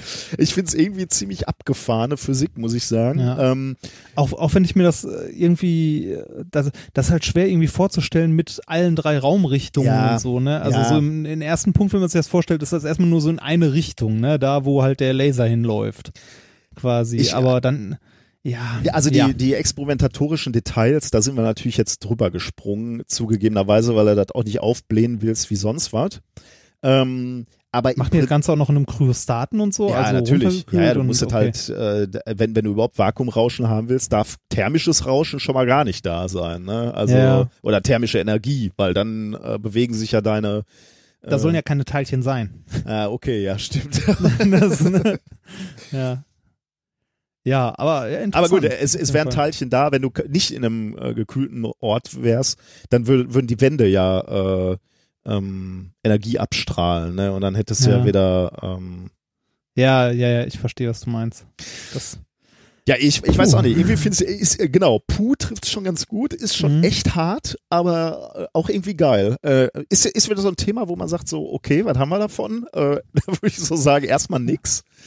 Aber, Grundverständnis. aber Oder Grundverständnis. Grundunverständnis. ja, und irgendwie finde ich es halt auch irgendwie geil, dass wir sowas machen können, dass wir äh, das Grundrauschen des Universums, wo man sagen würde, okay, hier äh, Lehrer kann es nicht mehr werden, dass man es dann doch Ja. kurzfristig dann doch noch wieder austricksen Was- kann. Was meinst du, was da die ganzen Perpetuum mobile Bauer jetzt zu sagen? genau, da Das, muss man ne? hin, genau. Da Oder- Nullpunktsenergie. ah, Gib ihm Ja, keine schönes Stichworte. Thema. Ja, genau. schönes Thema. Okay, das Und war das. hart, war, aber- ja, ja, ja, genau. Ich hoffe, du Ja. hast jetzt erstmal was äh, leichteres oder Ja, es ist, ist was leichteres, auch wenn es ein bisschen grausam ist, aber ja. Okay. Es ist, äh, ist thematisch äh, deutlich, deutlich einfacher. schieß los. Ähm, Thema zwei. Mutti, warum hast du so große Augen? Ähm, Erinnert mich ein bisschen an Märchen, ne? Ja, ja, so ein klein bisschen an Rotkäppchen. Ne? Genau, ja. Äh, darum geht's aber nicht direkt. Es geht in erster Linie einmal um Monokulturen. Was sind Monokulturen oder was bedeutet Monokultur? Monokultur bedeutet, äh, dass ähm, wir in oder dass generell auf einer, also auf einem Boden nur noch eine Art von Pflanzen angebaut wird. Zum Beispiel, äh, weiß ich nicht, um möglichst viel Biomasse zu produzieren, wenn man irgendwie Mais anbaut oder Ah, okay. Mhm. äh, Raps anbauen, um möglichst, also um Öl für Biodiesel und so Mhm. zu äh, herzustellen. Also Monokulturen sind ähm, Felder äh, beziehungsweise äh, größere Landstriche, in denen nur eine einzige Pflanze, also eine Nutzpflanze angebaut wird. ja. Ähm, das wird oder das ist in den letzten Jahrzehnten zunehmend mehr geworden, dass halt äh, nur eine äh, Kultur ähm, angebaut wird, also nur eine Pflanze angebaut wird und äh, das ist für äh, uns Menschen irgendwann wird das mal ein Problem werden. Ähm, weil, sagen wir so, da wo Raps für Biodiesel wächst, da kann kein, äh, kein Brot Reis wachsen. für Nahrung wachsen. Genau, da Ja. kann kein Brot wachsen. Ähm, so schön das mit den ganzen, äh, ja, so kann kein Brot wachsen. Ähm, so, so, so schön, so schön das mit den ganzen Nachwachs, also mit nachwachsenden Rohstoffen wie Holz und so weiter auch ist, ähm, die Ackerfläche oder mit Biodiesel generell die Ackerfläche und so, die wir haben, ist halt begrenzt. Ja. Also wir, wir haben nur ein begrenztes Maß an Ackerfläche. Ähm, und ähm, es äh, soll halt, also unser Ziel als Gesellschaft ist es in den letzten Jahrzehnten irgendwie gewesen, dass der Ertrag immer größer wird. Also es wird das angebaut, was am meisten Ertrag bringt, wo man am meisten Geld mit verdienen kann. Kann man ja im Grunde auch keinem Bauer übel nehmen in erster Linie. Ja. Ne? Hat aber äh, zur Folge, dass gerade in unseren westlichen Ländern hier, ähm, wo wir das massiv betreiben, äh, unsere Ernährung immer, immer einseitiger wird. Also wenn, wenn du dir mal ähm, die meisten Lebensmittel anguckst, wenn du jetzt nicht gerade selber irgendwie Gemüse mittags äh, zurechtkochst, äh, in allen ist irgendwie Maisstärke, Maismehl Mhm. und sonstiges drin. Ne? Also okay, das ähm, ist mir gar nicht so bewusst geworden. Das hat auch so rückkoppelt. Also ich, ich hätte jetzt gesagt, okay, wir bauen, weiß ich nicht, Mais an, sagen wir mal, aber wir importieren dafür dann halt Weizen oder Reis oder äh, so. na, natürlich ist es wird auch importiert, aber ähm, dadurch, dass wir immer mehr industriell äh, gefertigte Lebensmittel essen und Mhm. benutzen, werden natürlich auch die Lebensmittel am meisten produziert, die am einfachsten herzustellen Na, sind. okay. hm, macht Also ähm, äh, wenn du einmal einen guten Prozess hast, um Mais zu verarbeiten, dann verarbeitest du den halt überall drin, ne? Oder ähnliches. Also generell kann man aber, sagen, aber auf der anderen Seite, äh, aber ich weiß, vielleicht ist das auch ein Schritt zu weit zurück. So im Mittelalter war jetzt sicherlich die, die Ernährung nicht, äh, nicht variantenreicher, weil ich meine, was sollten sie essen, außer, äh, ich weiß jetzt nicht, was man im Mittelalter gegessen hat, so als armer Bauer, aber da wirst du wahrscheinlich äh, recht stärkehaltig Kartoffeln gegessen haben, oder? Na, Im Mittelalter gab es Ja, ja keine aber- Kartoffeln, ne? Ähm, ja, okay, ja, hat man, man ja essen? Äh, Bra äh, Brot oder so oder ja, keine okay, Ahnung. Hülsenfrüchte oder Ja, ähnliches. Ähm, es gab, äh, ah, da komme ich später noch zu, es Okay. gab tatsächlich mal in der Geschichte der Menschheit Krankheiten durch Mangelerscheinungen. Weil Skorbut, halt eine, oder? Aber das, ja, na, das war halt auf See, ne? äh, nee, weil, weil halt eine äh, Pflanzenart vermehrt angebaut wurde. Ah, also da kommst du gleich Ja. noch zu, oder? Da, da komme ich, da Ah, komm ich okay, nachher ja, noch zu, weil darum dann- geht's hier im Wesentlichen äh, in diesem Thema. Ja. Und zwar, ähm, also die, diese äh, Geschichte der einseitigen Ernährung, ne, also ich meine, ich bin auch als Stadtkind groß geworden. Ähm, äh, meine Eltern haben zwar auch gekocht, häufig und viel, aber ähm, äh, ich habe viele Sachen äh, das erste Mal, glaube ich, gegessen, als ich später in der WG gewohnt habe und mit einem Kollegen zusammen gewohnt habe, dem es ähnlich ging. Und wir äh, jede Woche einmal in, ähm, äh, in den Supermarkt gegangen sind, irgendwas aus der Gemüse- und Obstabteilung mitgenommen haben, was wir nicht kannten. Das war jede Woche. Das, das kann sehr lustig sein, äh, wenn du, wenn du dann äh, irgendwie sowas kaufst und äh, dann äh, erstmal nachschlagen musst, was ist das und wie bereite ich das zu? Ähm, oder was davon ist essbar? Äh, kann ich jedem empfehlen. Geht mal in den Supermarkt, kauft, äh, also gerade heutzutage, man findet da ja die lustigsten Sachen, was klimamäßig wahrscheinlich auch nicht so dolle ist, weil es halt ne, von sonst wo kommt. Äh, aber kauft einfach mal schräges Obst und Gemüse und guckt mal, was ihr daraus machen könnt. Das, äh, das ist sehr, also das kann sehr, sehr lustig werden und sehr ekelhaft. Ich hatte, Ähm. ich hatte, wir haben mal eine Zeit lang, äh, äh, hatten wir in der Nähe so einen Bioladen, der, der so Bio, ich weiß gar nicht mehr, wie der hieß, Biotüten verkauft hat. Ne? Da hast du irgendwie so deinen Wochenvorrat an, Die An grüne, Gemüse. der grüne Beutel oder so. ich weiß nicht Das- mehr, wie das ja. offiziell bei dem Laden hieß. Ich habe das nachher immer die Biotonne genannt, aber äh, ja, ich, ich hatte mal so eine Box von der flotten Karotte. Und da, da war halt auch so ein Zeug drin. Ne? Ich glaube, da habe ich meine erste Pastinacke gegessen. Als, äh, als, ich, als wir dann Kinder gekriegt haben, da war es dann so, da, denen gibt man viel Pastinacken aus irgendwelchen Gründen. Äh, aber äh, da hatte ich so ein ähnliches Erlebnis wie, wie du, ja. Ja, ge genau, sowas, sowas haben wir dann halt auch äh, häufiger gemacht. Und ähm, frei nach dem Thema äh, You are what you eat. ähm, die Ernährung kann nämlich tatsächlich dramatische Folgen ähm, auf, also nicht nur auf unser Körpergewicht und so weiter haben, sondern auch auf unseren Stoffwechsel und auf unsere Psyche. Ja, kann ich mir vorstellen, ja. Gerade eine Mangelernährung. Ähm, und äh, nach diesem ganzen äh, Vorgerede äh, zum Thema Mangelernährung und einseitige Ernährung kommen wir zu dem Paper, das ich eigentlich vorstellen möchte, mit dem wundervollen Titel Diets Derived from Maize Monoculture Cause Maternal äh, Infanticide in the Endangered European Hamster due to Vitamin B äh, Deficiency. Okay. Es geht um Hamster. Und die haben Vitamin B-Mangelerscheinung. Ja, und zwar, das Paper, um das es geht, ist erschienen ähm, in Proceedings of the Royal Society B, Oh, also B Best, steht ja für Best. genau, B steht für Best, eingereicht am 4.10.2016, veröffentlicht am 18.01.2017. von der Universität in Straßburg, Frankreich. In dieser Studie haben sich die Forscher mit dem europäischen Feldhamster beschäftigt, Circetus äh, circetus oder Circetus circetus, wie er heißt, ähm, und sind äh, der Frage nachgegangen, woran es liegen könnte, dass der europäische Feldhamster ähm, innerhalb der letzten Jahrzehnte ähm, es geschafft hat, zu den bedrohten Tierarten zu gehören. Hm. Äh, natürlich kann man relativ schnell Rückschlüsse ziehen beim Feldhamster, das höchstwahrscheinlich eine Änderung in der Landwirtschaft in den letzten paar hundert Jahren dafür verantwortlich ist.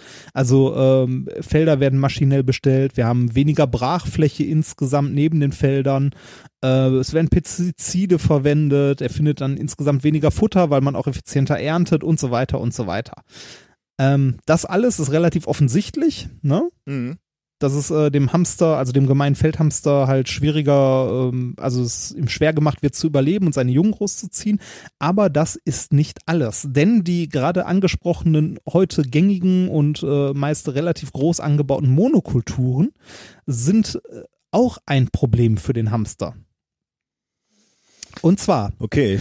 Ja, wenn der, wenn der auf so einem Feld sitzt, wo es nur eine Pflanze gibt, dann kann er sich halt auch von nichts anderes ernähren wahrscheinlich. Äh, richtig, ne? genau. Denn heutige Äcker sind meist so groß, dass sie deutlich größer sind als der äh, durchschnittliche Futtersuchradius eines Feldhamsters.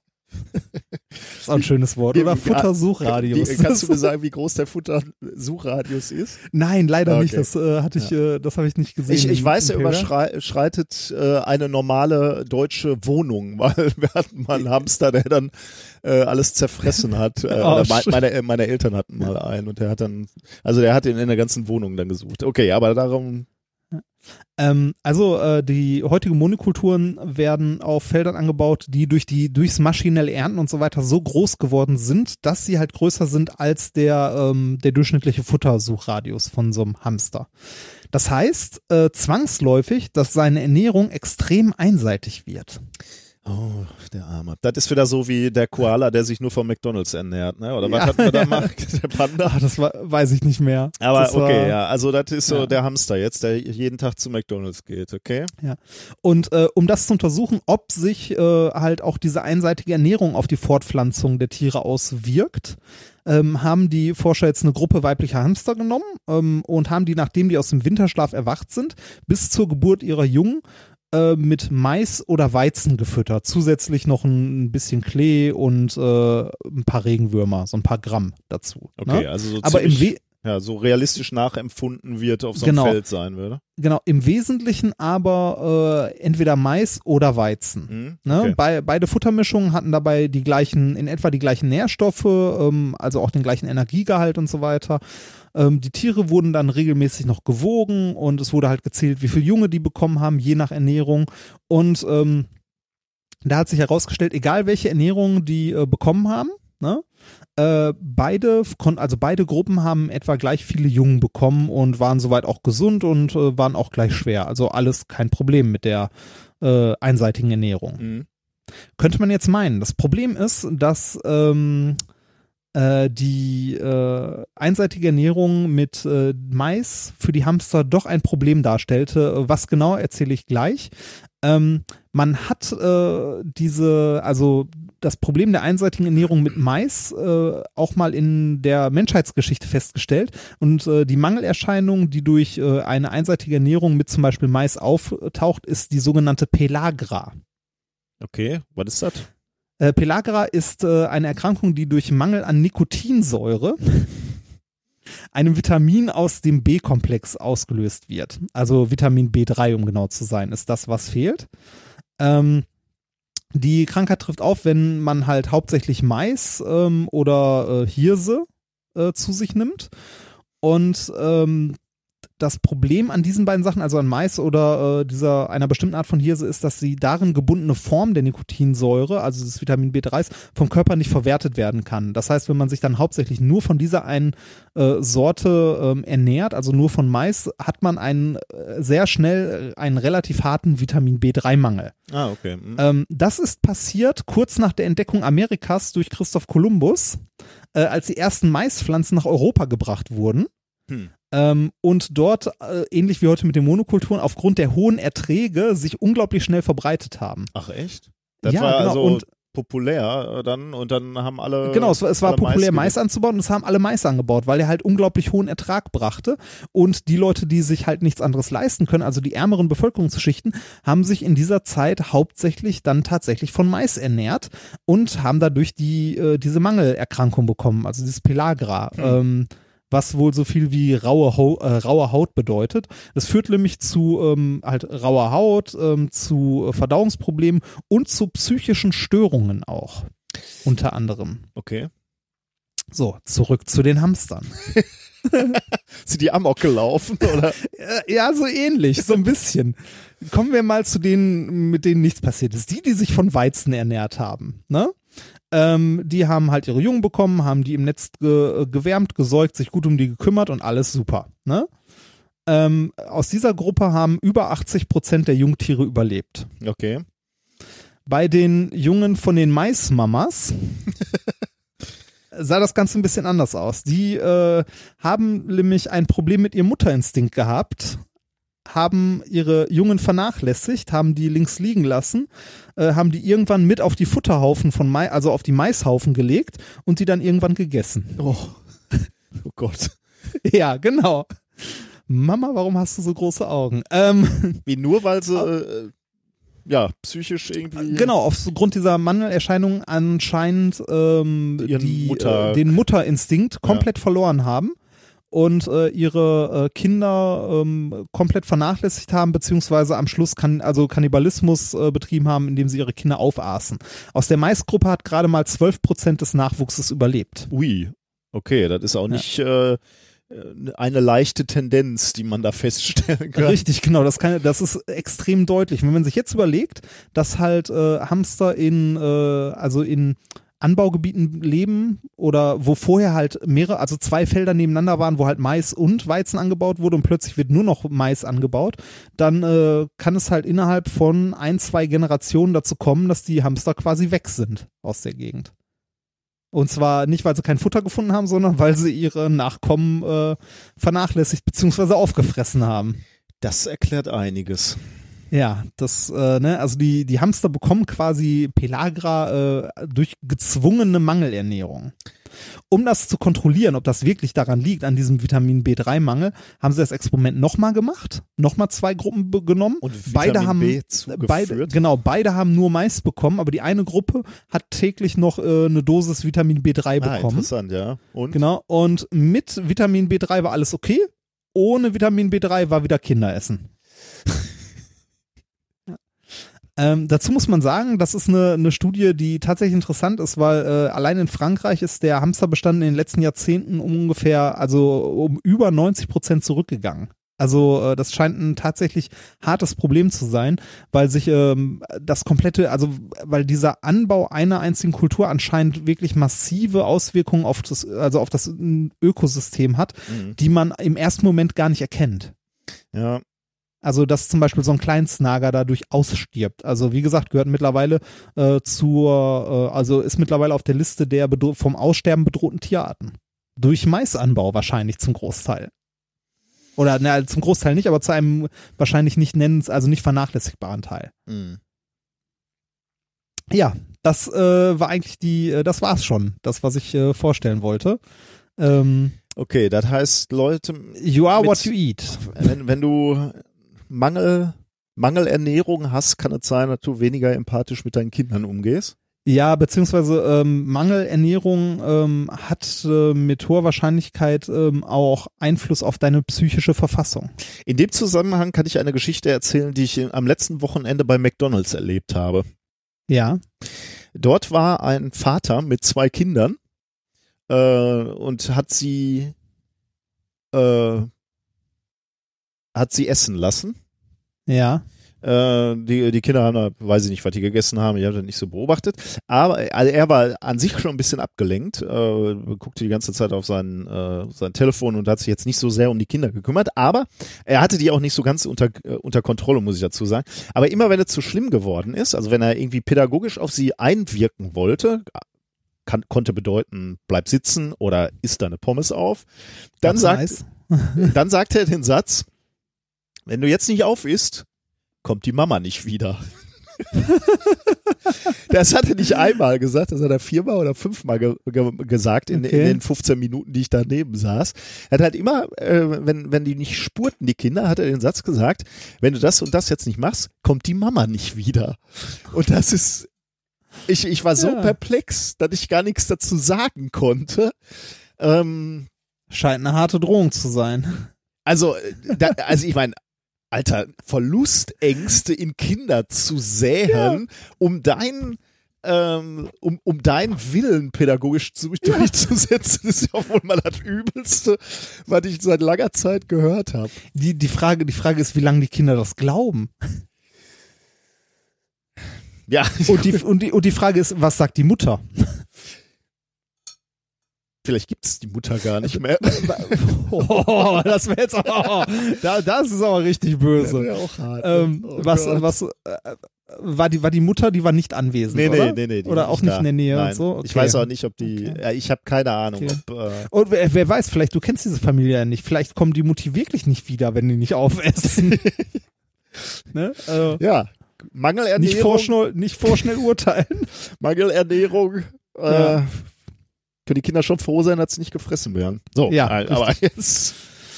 So. Stimmt. Gut, haben wir das durch, mein Gott. Ja. Ähm, Kommen wir zum Experiment, ne? Haben wir, äh, Ja. auf, äh, haben wir auf dem. Äh, oh, ich muss mal scrollen, wo habe ich mir was zum Experiment aufgeschrieben? es Ah, ist ja so, Ja. ähm, dass du noch tief in den Januar, äh, wenn du Leute zum ersten Mal siehst im Jahr, ähm, gesagt bekommst, frohes neues Jahr, ne? Habe ich heute noch in der Mail geschrieben. Ja. Ja. ja. Ja, du bist auch so einer. Ich, Ja. ich, ich versuche da möglichst früh mit wieder aufzuhören, weil ich das so ein bisschen komisch finde. Aber Frohes Neues. ja, aber es ist halt auch so eine Freundlichkeitsgeste. Ja, du hast recht. Ich habe es glaube ich auch letzte Woche noch zwei, dreimal geschrieben. Ja, wenn ich, Also, wenn ich Leute noch nicht gesehen habe in diesem ja. Jahr. Aber gut, das kann halt auch bedeuten, dass das im Juli passiert, ne? ja, Dann würdest du ja, das halt dann auch nicht mehr machen. Aber Kommt drauf an, wenn man trollen will. Aber das stimmt. ja. Wa- Was ich aber eigentlich sagen wollte, oder die, die perfekte Brücke, die ich hier machen wollte, ist, äh, wir haben noch ein Experiment, was wir so um die Jahreswende mal uns erdacht hatten, ne? Ja.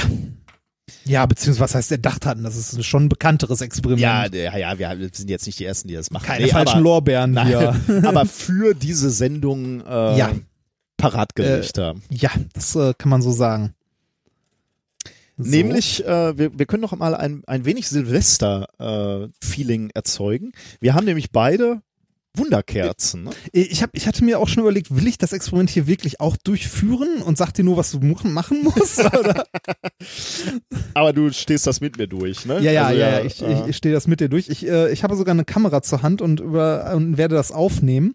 Äh, ich überlege nur gerade, wo ich die am besten hinstelle oder wo ich die draufstelle, damit man das äh, halbwegs ordentlich erkennen kann. Ähm, das ist ja sonst immer schöner, wenn man zu zweit ist. Ich könnte das der ominösen Frau in die Hand drücken, aber äh, ich weiß nicht. Soll ich das? Ja, doch. Ich drücke das mal der ominösen Frau in die Warum Hand. denn nicht? Was jetzt? Ma- äh, die, ma- die Kamera die oder Kamera, die? die Kamera, Ja, die Kamera. machen. Ähm, vielleicht, äh, ja, erzähl du mal, ich öffne in der Zeit mal das Fenster hier. Das heißt, äh, der Vorteil ist, ich brauche äh, keine Fotos machen, ne? Du machst irgendwie Du, was. du, du brauchst keine Fotos machen. Ich äh, beginne einfach mal jetzt mit der, äh, Aufnahme. mit der Aufnahme. So. Ich hoffe, dass das aufnimmt und so. Ähm, also, worum geht's? Ähm, wir haben hier eine Wunderkerze. Also ich habe ja, ich hoffe, du hast auch eine. ich habe auch eine, ja. und ein Glas Wasser vor dir. Ja. Ähm, äh, vielleicht sollten wir, bevor äh, wir zünden die mal an, die Wunderkerze. Okay. Probier bei dir auch mal. Ja. So. Geht los. Bei mir ist, Bei mir ist es bei mir wunderlich. So, äh, so eine Wunderkerze äh, bekommt ihre, ihren Sauerstoff aus der chemischen Reaktion der Wunderkerze. Wie genau erkläre ich gleich noch. Das heißt, die brennt auch in einer Argon-Atmosphäre, also ohne Sauerstoff. Das heißt, rein theoretisch brennt die auch unter Wasser. Und das probieren wir jetzt mal aus, indem wir die Wunderkerze in unser Wasser halten. Okay, ich mach das mal. Ich auch? Aus. Ja, das bei mir auch. Okay. Das, das geht äh, relativ schnell. Die Frage ist, warum geht die aus? Ähm, ich stopp mal kurz bei mir die Aufnahme. Ja. und ähm, und mach mal das Fenster wieder zu, weil das ist nämlich doch ein bisschen kalt. Und ähm, erklär erstmal ein bisschen, bevor, äh, bevor es gleich weitergeht. Und zwar, ähm, so eine Wunderkerze. Woraus besteht die? Eine Wunderkerze ähm, ist ein, Draht, der auf den eine Brennschicht aufgebracht ist. Die besteht zu 50 Prozent meistens aus einem Oxidationsmittel. Das ist in den meisten Fällen Bariumnitrat. Ähm, zu 40 Prozent aus Eisenkörnchen vermengt mit Magnesium und Aluminiumpulver und 10 Prozent Bindemittel, Mhm. ähm, Stärke, irgendwas, ne? also irgendwas, Ja, was klebrig ja. ist. So, ähm, die Funken, die wir sehen, wenn wir die Wunderkerze anmachen, das ist das Metallpulver, also, Also, die beispielsweise Eisenspäne zum Beispiel. Genau die Eisenspäne oder äh, ja hauptsächlich die Eisenspäne, die halt ähm, Okay, die sind heiß geworden, glühen und und fliegen weg. Genau. Ähm, Eisenpulver an sich brennt jetzt aber gar nicht so gut, wie Mhm. wir ja wissen. Wenn du Eisenpulver irgendwo hinlegst und anzündest, das kriegst du halt nicht so gut oxidiert. Man braucht dafür schon eine gewisse Temperatur, damit das gut funktioniert. Ja. Um, Ja.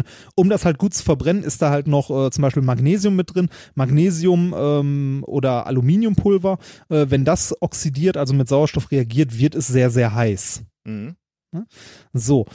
Ähm, wofür ist jetzt dieses Oxidationsmittel da drin? Also das Bariumnitrat. Das Bariumnitrat ab einer gewissen Temperatur von so, ich weiß gar nicht, so um die 500 Grad waren es, glaube ich, oder ein bisschen mehr, zerfällt Bariumnitrat äh, in Bariumoxid, äh, Stickstoff und Sauerstoff Ah. und Stickstoffmonoxid. Und da kommt der Sauerstoff ins Spiel. Also Okay. Mhm. aus dem Zerfall von dem Bariumnitrat kommt der Sauerstoff für unsere Reaktion und zwar relativ viel. Ähm, mit diesem Sauerstoff kann jetzt das Aluminium und das Eisen oxidiert werden. Und das ist auch Ja? genug Sauerstoff. Also wir Genau, das, das ist auch, das ist auch genug Sauerstoff. Äh, warte mal, wenn ich der Wikipedia glauben darf, aus zwei Mol äh, Bariumnitrat werden zwei Mol äh, Bariumoxid, zwei Mol äh, Stickstoff und fünf Mol Sauerstoff. Aber und das ist halt, was du gerade Also. sagtest. Ähm, deswegen würde eine Wunderkerze auch zum Beispiel in Argon-Atmosphäre. Genau, die, die wird zum Beispiel in Argon-Atmosphäre brennen, weil wir zünden die halt an. Ne? Wir haben äh, mit unserer Flamme äh, die Zündtemperatur, damit ähm, zerfällt irgendwann mal ein bisschen was von dem, äh, von dem Bariumoxid und reagiert, also die Reaktionsprodukt, äh, also das, das, was halt rauskommt, äh, reagiert dann weiter mit dem Aluminium und dem Eisen. Und wenn die Reaktion einmal angestoßen ist und das heiß genug ist, also ähm, das, äh, durch das Aluminium, das ähm, Magnesium wird ja immer heißer. Also so eine Wunderkerze brennt bei, ich weiß gar nicht, über 1000 Grad, 1100 oder so. Ähm, geht diese Reaktion halt immer weiter. Das ähm, Bariumnitrat zerfällt, dient als Oxidationsmittel für das Eisen und das Aluminium und ähm, die Reaktion versorgt sich quasi selber mit Sauerstoff. Ah, okay, aber das jetzt, nach, nach der, nach der ähm, ähm. Erklärung äh, äh, erkenne ich, glaube ich, jetzt auch schon, was das Problem ist. Denn das Problem ist nicht, wie ich geglaubt hätte im Wasser, dass der Sauerstoff weg ist. Genau, äh, genug Sauerstoff wäre da, Ja. weil das Oxidationsmittel ist da. Aber was du Genau. auch noch gesagt hast, ist, wir brauchen Hitze. Und ich könnte mir vorstellen, dass, dass äh, die, da, dadurch, dass wir es jetzt in, ins Wasser eintauchen, uns der ganze Prozess einfach nur extrem schnell abkühlt, sozusagen. Richtig, genau. Und das ist der Punkt. Also das, ähm, das äh, Wasser um die Wunderkerze herum äh, wird halt verdampft, also äh, nimmt äh, recht viel Energie auf. Und wie wir beide wissen, hat Wasser eine sehr hohe spezifische Wärmekapazität. Ah, das auch noch. Hm. Also genau, Wasser kann unglaublich gut Wärme aufnehmen. Also nimmt viel Wärme auf, um wenig Wasser zu verdampfen. Und ähm, äh, kühlt dadurch diese Wunderkerze sehr schnell, sehr stark ab. Dadurch kommt äh, die Reaktion halt zum Stoppen, weil man unter die Zündtemperatur fällt. Äh, und die Kerze erlischt. Also Hm. erlischt nicht wegen dem Sauerstoffmangel, sondern weil sie einfach zu schnell abkühlt. Das kann man verhindern, wenn man mehr als eine Wunderkerze nimmt. Ah, so okay. vier oder fünf.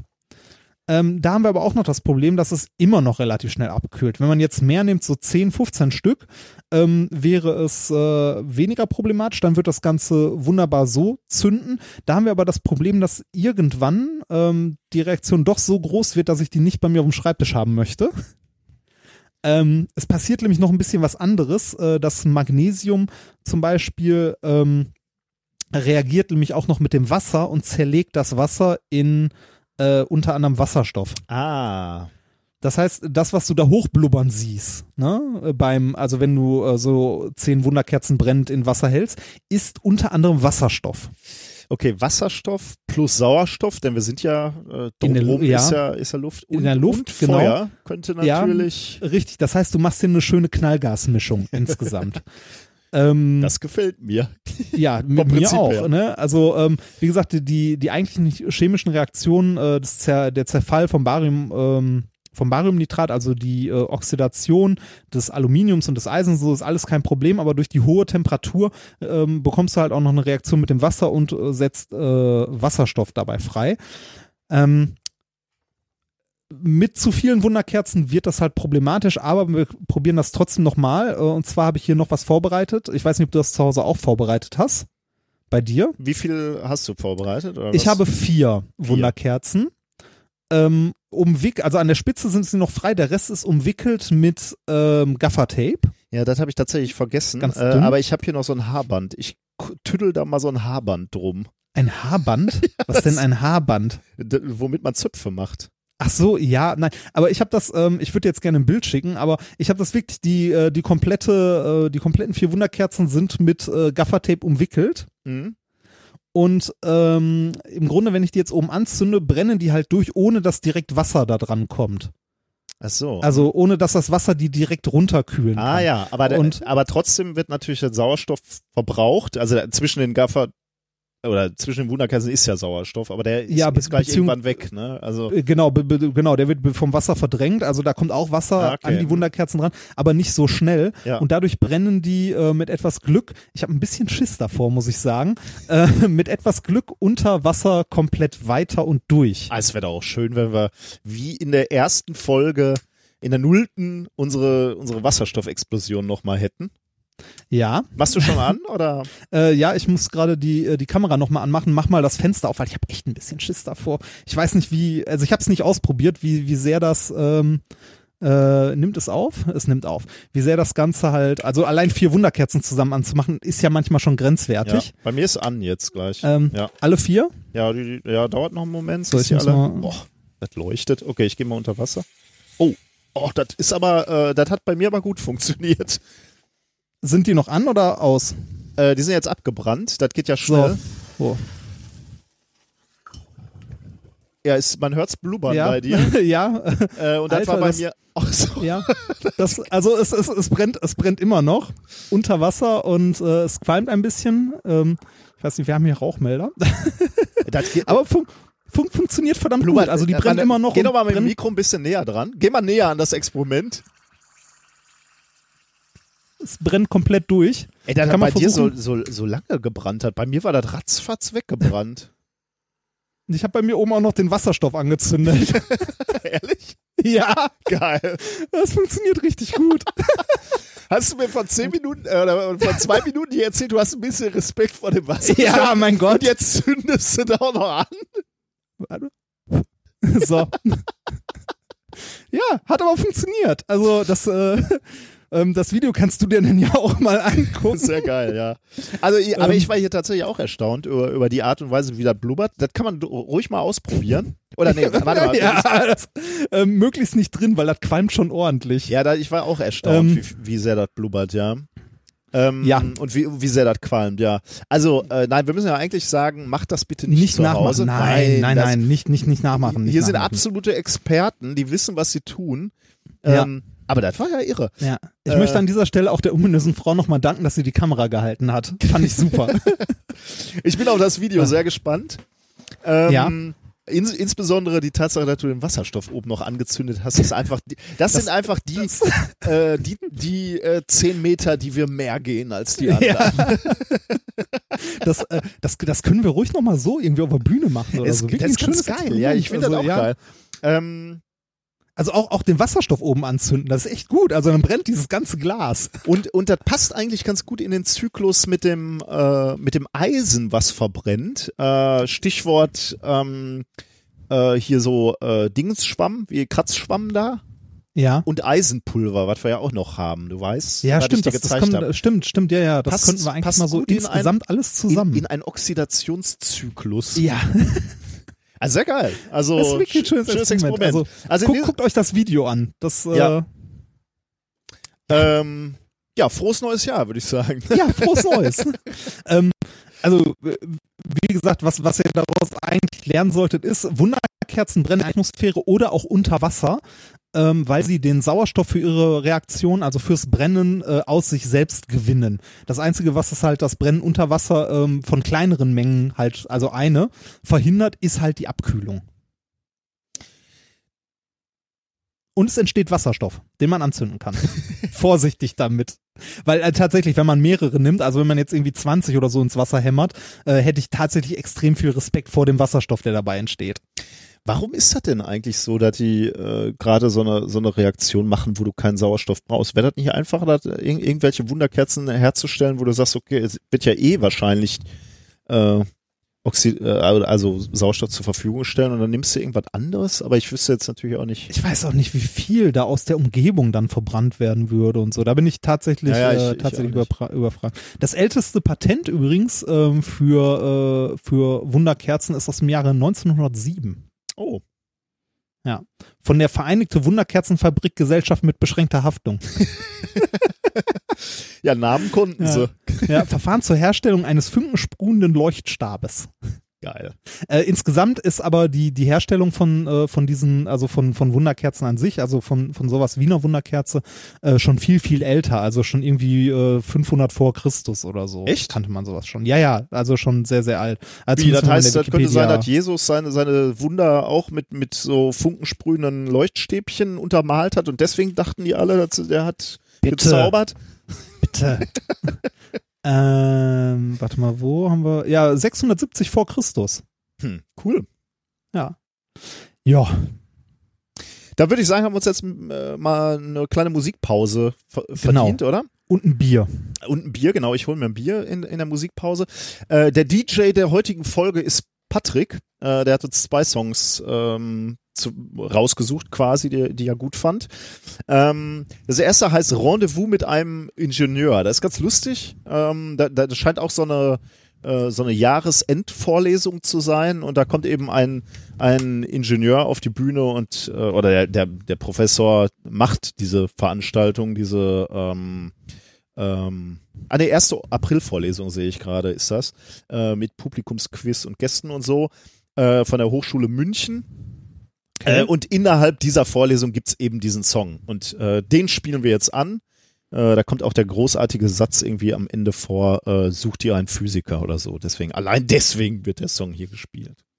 Okay. Okay, ähm, dann hören wir uns gleich wieder, wenn der äh, Song vorbei ist, mit einem Bier. Bis gleich. Bis gleich. die Erfahrung eines Rendezvous mit einem Ingenieur zu machen. Ein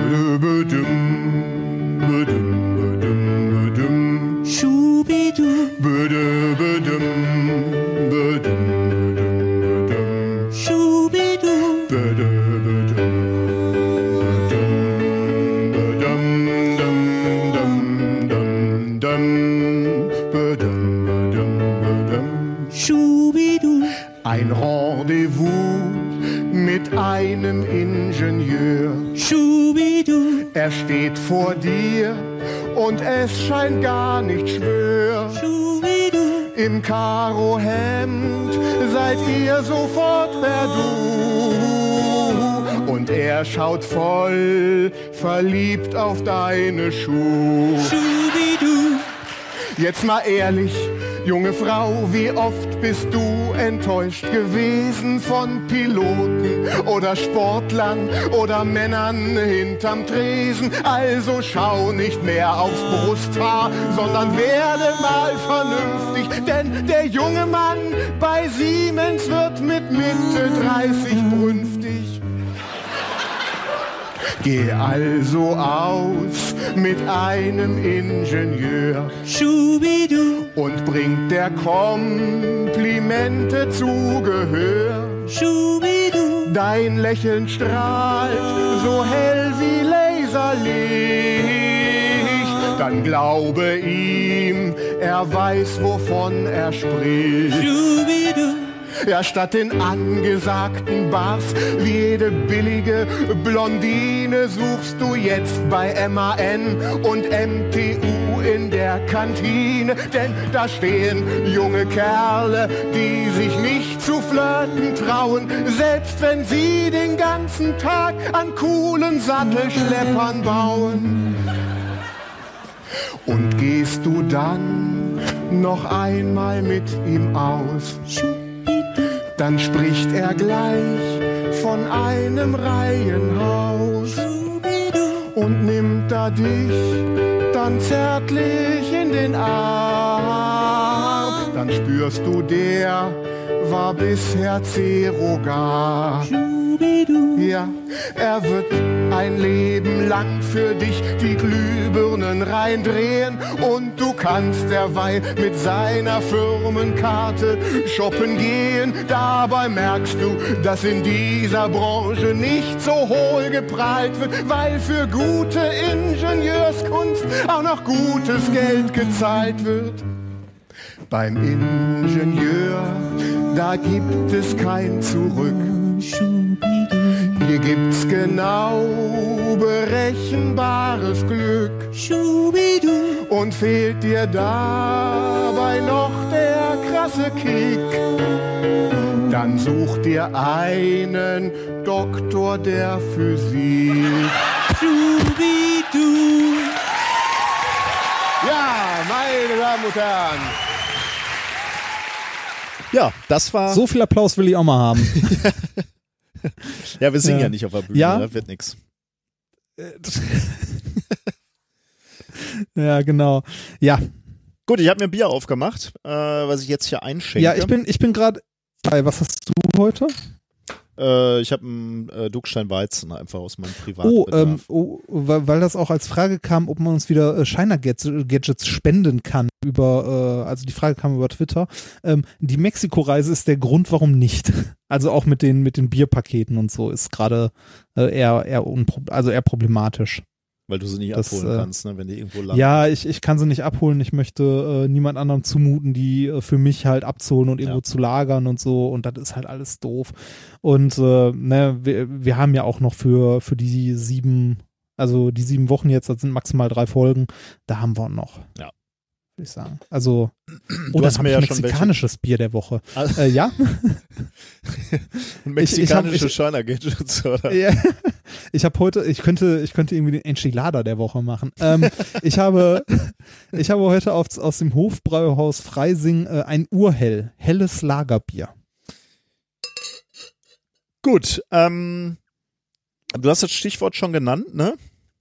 Ja, richtig. Shiner Wir äh, kommen zum Shiner Gadget der Woche. Ich habe dir ein Paket fertig gemacht. ja, Äh, und du hast ja eins ausgepackt und mir ein Foto geschickt. Ähm, ich habe natürlich sämtliche Hinweise darauf, was es sein könnte, vorher entfernt. Sowas wie Verpackungen oder so. ja, natürlich. Ähm, trotzdem könnte es bei diesem tatsächlich sein, dass du äh, weißt, was es ist, weil äh, man kann drauf kommen, beziehungsweise man kann es eventuell sogar kennen. Also ich habe tatsächlich, äh, als ich es rausgeholt habe, erstmal überhaupt keine Ahnung gehabt, was das war. Äh, ich, äh, da, das Foto, was ich dir geschickt habe, dem bin ich dann äh, einige Male begegnet. Also weil ich, weil ich so aus meiner aus meiner Bilderbibliothek andere Bilder ähm, rausgesucht habe. Und dann sah irgendwie dieses Foto, wie ich es dir geschickt habe, sah irgendwie verfänglich aus. Aber wie die meisten Shiner, Shiner Gadgets, zu denen äh, äh, schickst, sehen, sie, sieht auch dieses ein wenig wie ein Sexspielzeug Be aus. be beschreib doch erstmal, was es ist für den geneigten Hörer, ja, also wie es so ein, aussieht. Es ist Plaste, aus Plastik. Äh, Ja. Plastik. So äh, durchsichtig bläulich. Äh, Und das ist wirklich ganz schwer zu sagen, äh, wie es geformt ist, weil von der einen Seite sieht es aus wie eine kleine Maus, habe ich äh, festgestellt. Ähm, Okay, ja. ähm, hat auch so merkwürdige kleine Ohren, äh, die gar nicht benutzt werden. Äh, und dann ist auf der anderen Seite ist irgendwie so ein Hebel oder so, so ein, also kein Hebel, den man bewegen kann, sondern eher so was wie ein Griff. Und ich hatte überhaupt keine Ahnung, was, was das sein soll. Innen drin sieht es so ein bisschen aus wie, wie Zahnräder. Ja äh, jetzt habe ich aber festgestellt, äh, auf der einen Seite äh, kann etwas, also ist eine kleine Öffnung, wo was reinlaufen kann, dann läuft es irgendwie durch diese Zahnräder durch und kommt auf der gegenüberliegenden Seite wieder raus. Und da habe ich, da habe ich jetzt fast gedacht, das könnte ein äh, Gerät für die Kettenreinigung sein, eines Fahrrads. Richtig. Richtig. So das ist ein Tolles hast Ketten. du- Das, ja, ich, da du ja jetzt begeisterter Fahrradfahrer bist, ähm, äh, habe ich dir gedacht, äh, habe ich gedacht, ich schicke dir mal einen Kettenreiniger. Und ich, wenn ich mich nicht irre, also äh, wenn ich mich recht erinnere, musst du den oder kann man den Griff an der Seite abnehmen? Ja, das ich, ist mir oder, jetzt gelungen, ja. Da ist Oder ich, ich weiß nicht, ob man ihn abnehmen musste oder konnte, also äh, kann- aber ist auch egal. Den, den oberen Teil, Ah, warte mal, ähm, das besteht ja aus zwei Hälften, den kann man vor- oder zurückschieben ja, oder ziehen ja. oder so. Ja, jetzt Und dann kann man das öffnen. Ach du Scheiße, jetzt sind die ganzen Räder, Zahnräder hier durcheinander gefallen. Das kriegt das mehr zusammen. Man, doch, das kriegt man wieder zusammen. Boah, das riecht nach billigem Plastik, ey. Boah. Ja, bitte. Alter. Das soll auch nicht gut riechen, das soll gut sauber machen.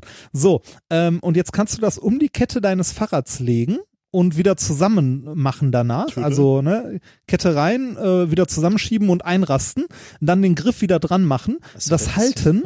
Ja, jetzt verstehe ich zumindest. Wo und äh, du könntest es vorher auch noch mit einer Reinigungsflüssigkeit füllen, die dann durch die Zahnräder und die Bürsten darin auf die Kette übertragen wird. Das dreht sich. Das soll sich hier gleich nochmal alles wieder drehen, wenn ich, wenn ich ja. das zugemacht habe. Ja. ja. Und das ist wichtig, denn, jetzt kommt das Wichtige, wir wollen ja auch was lernen, der Verschleiß einer Kette, ne? Ja. An so einem Fahrrad oder auch Motorrad oder was auch immer. Ähm, ich kannte die Dinger übrigens hauptsächlich vom Motorrad. Ähm, das entsteht beim Bewegen der Kette, wenn die ähm, Verbindungsbolzen der einzelnen Kettenglieder ähm, durch Verunreinigungen geschliffen werden. Also die generell wird so eine Kette immer länger, weil die Verbindungsbolzen halt abgeschliffen werden durch ah, die Bewegung der echt? Kette. Ich dachte, das ja. sind die, äh, das ist die Dehnung über die Zeit. Das wusste ich gar nicht. Nee, es, es, es, sind, es sind die Ketten, also es sind die Bolzen, die mit der Zeit geschliffen, also rund geschliffen werden quasi. Also sie sind ja schon rund, aber noch weiter geschliffen werden. Und ah, ähm, wenn, wenn, jetzt, wenn jetzt Dreck in der Kette ist, dann wirkt das wie zusätzliches Scheuermittel. Mhm. Ja, okay. Quasi. Und, dann und du schleifst die, die weg. Genau, du schleifst und äh, also du schleifst die Bolzen noch schneller, noch mehr weg. Ähm, so eine Laufleistung äh, von der Kette kann äh, von, ich weiß gar nicht mehr, von irgendwie 6000 Kilometern bei einem Fahrrad ne, mit normaler Kettenschaltung äh, durch starke Verschmutzung auf 1000 gesenkt werden. Ui. Und bei ordentlicher Pflege ähm, kann es halt äh, 6000 oder mehr Kilometer durchhalten. Daher wichtiges Utensil. Das war mir gar nicht klar, dass, dass, äh, dass diese Bolzen ja. wegschmiergeln und dass der Grund ja. für diese Dehnung ist. Ich dachte einfach dadurch, dass du ständig an dieser Kette ziehst. Äh nee, es scheint, es scheint tatsächlich, äh, scheint diese, diese Schleifen der Bolzen zu sein, ah, wenn man der Wikipedia okay. glauben darf. Äh, macht, also ne, dann macht das mit der Verunreinigung auch Sinn, ja, dass klar. sie dadurch schneller verschleißt und schneller stimmt. länger wird. Ähm, bei meiner letzten Fahrradtour, also jetzt noch ein praktischer Tipp, auch für jeden Fahrradfahrer, der mal eine längere Tour macht. Mir ist auf meiner letzten Fahrradtour zweimal die Kette gerissen. Das hast du erzählt. Mir ist noch nie ja. die Kette. Mir vorher auch nicht. ähm, man muss aber sagen, das zweite Mal, also ne, die ist mir einmal gerissen tatsächlich und ähm, dann haben wir die halt wieder geflickt und beim Flicken, das Kettenglied beim Flicken war nicht so richtig gerade drin, der Bolzen, und deshalb ist sie halt ah, nochmal gerissen. Okay, okay, ja. äh, ein paar Tage später bei einem starken Anstieg und zwar hoch zur Himmelsscheibe von Nebra. Äh, hier Arche irgendwas, ja, wie das Ding da heißt. Da geht's sausteilen Berg hoch und äh, da ist sie beim Antritt äh, wieder gerissen. Glücklicherweise, da ich aber schon wusste, dass die ein bisschen mitgenommen war, habe ich mir einen Tag vorher in einem Fahrradladen eine Ersatzkette gekauft. Ähm, ne? So von wegen vorausplanen. äh, ne? äh, ich hatte mir äh, einen Tag vorher eine Fahrradkette in einem Laden gekauft und äh, die groß, großartigste Erfindung überhaupt, ein Kettenschloss. Ähm, ich weiß nicht, kennst du so Dinge?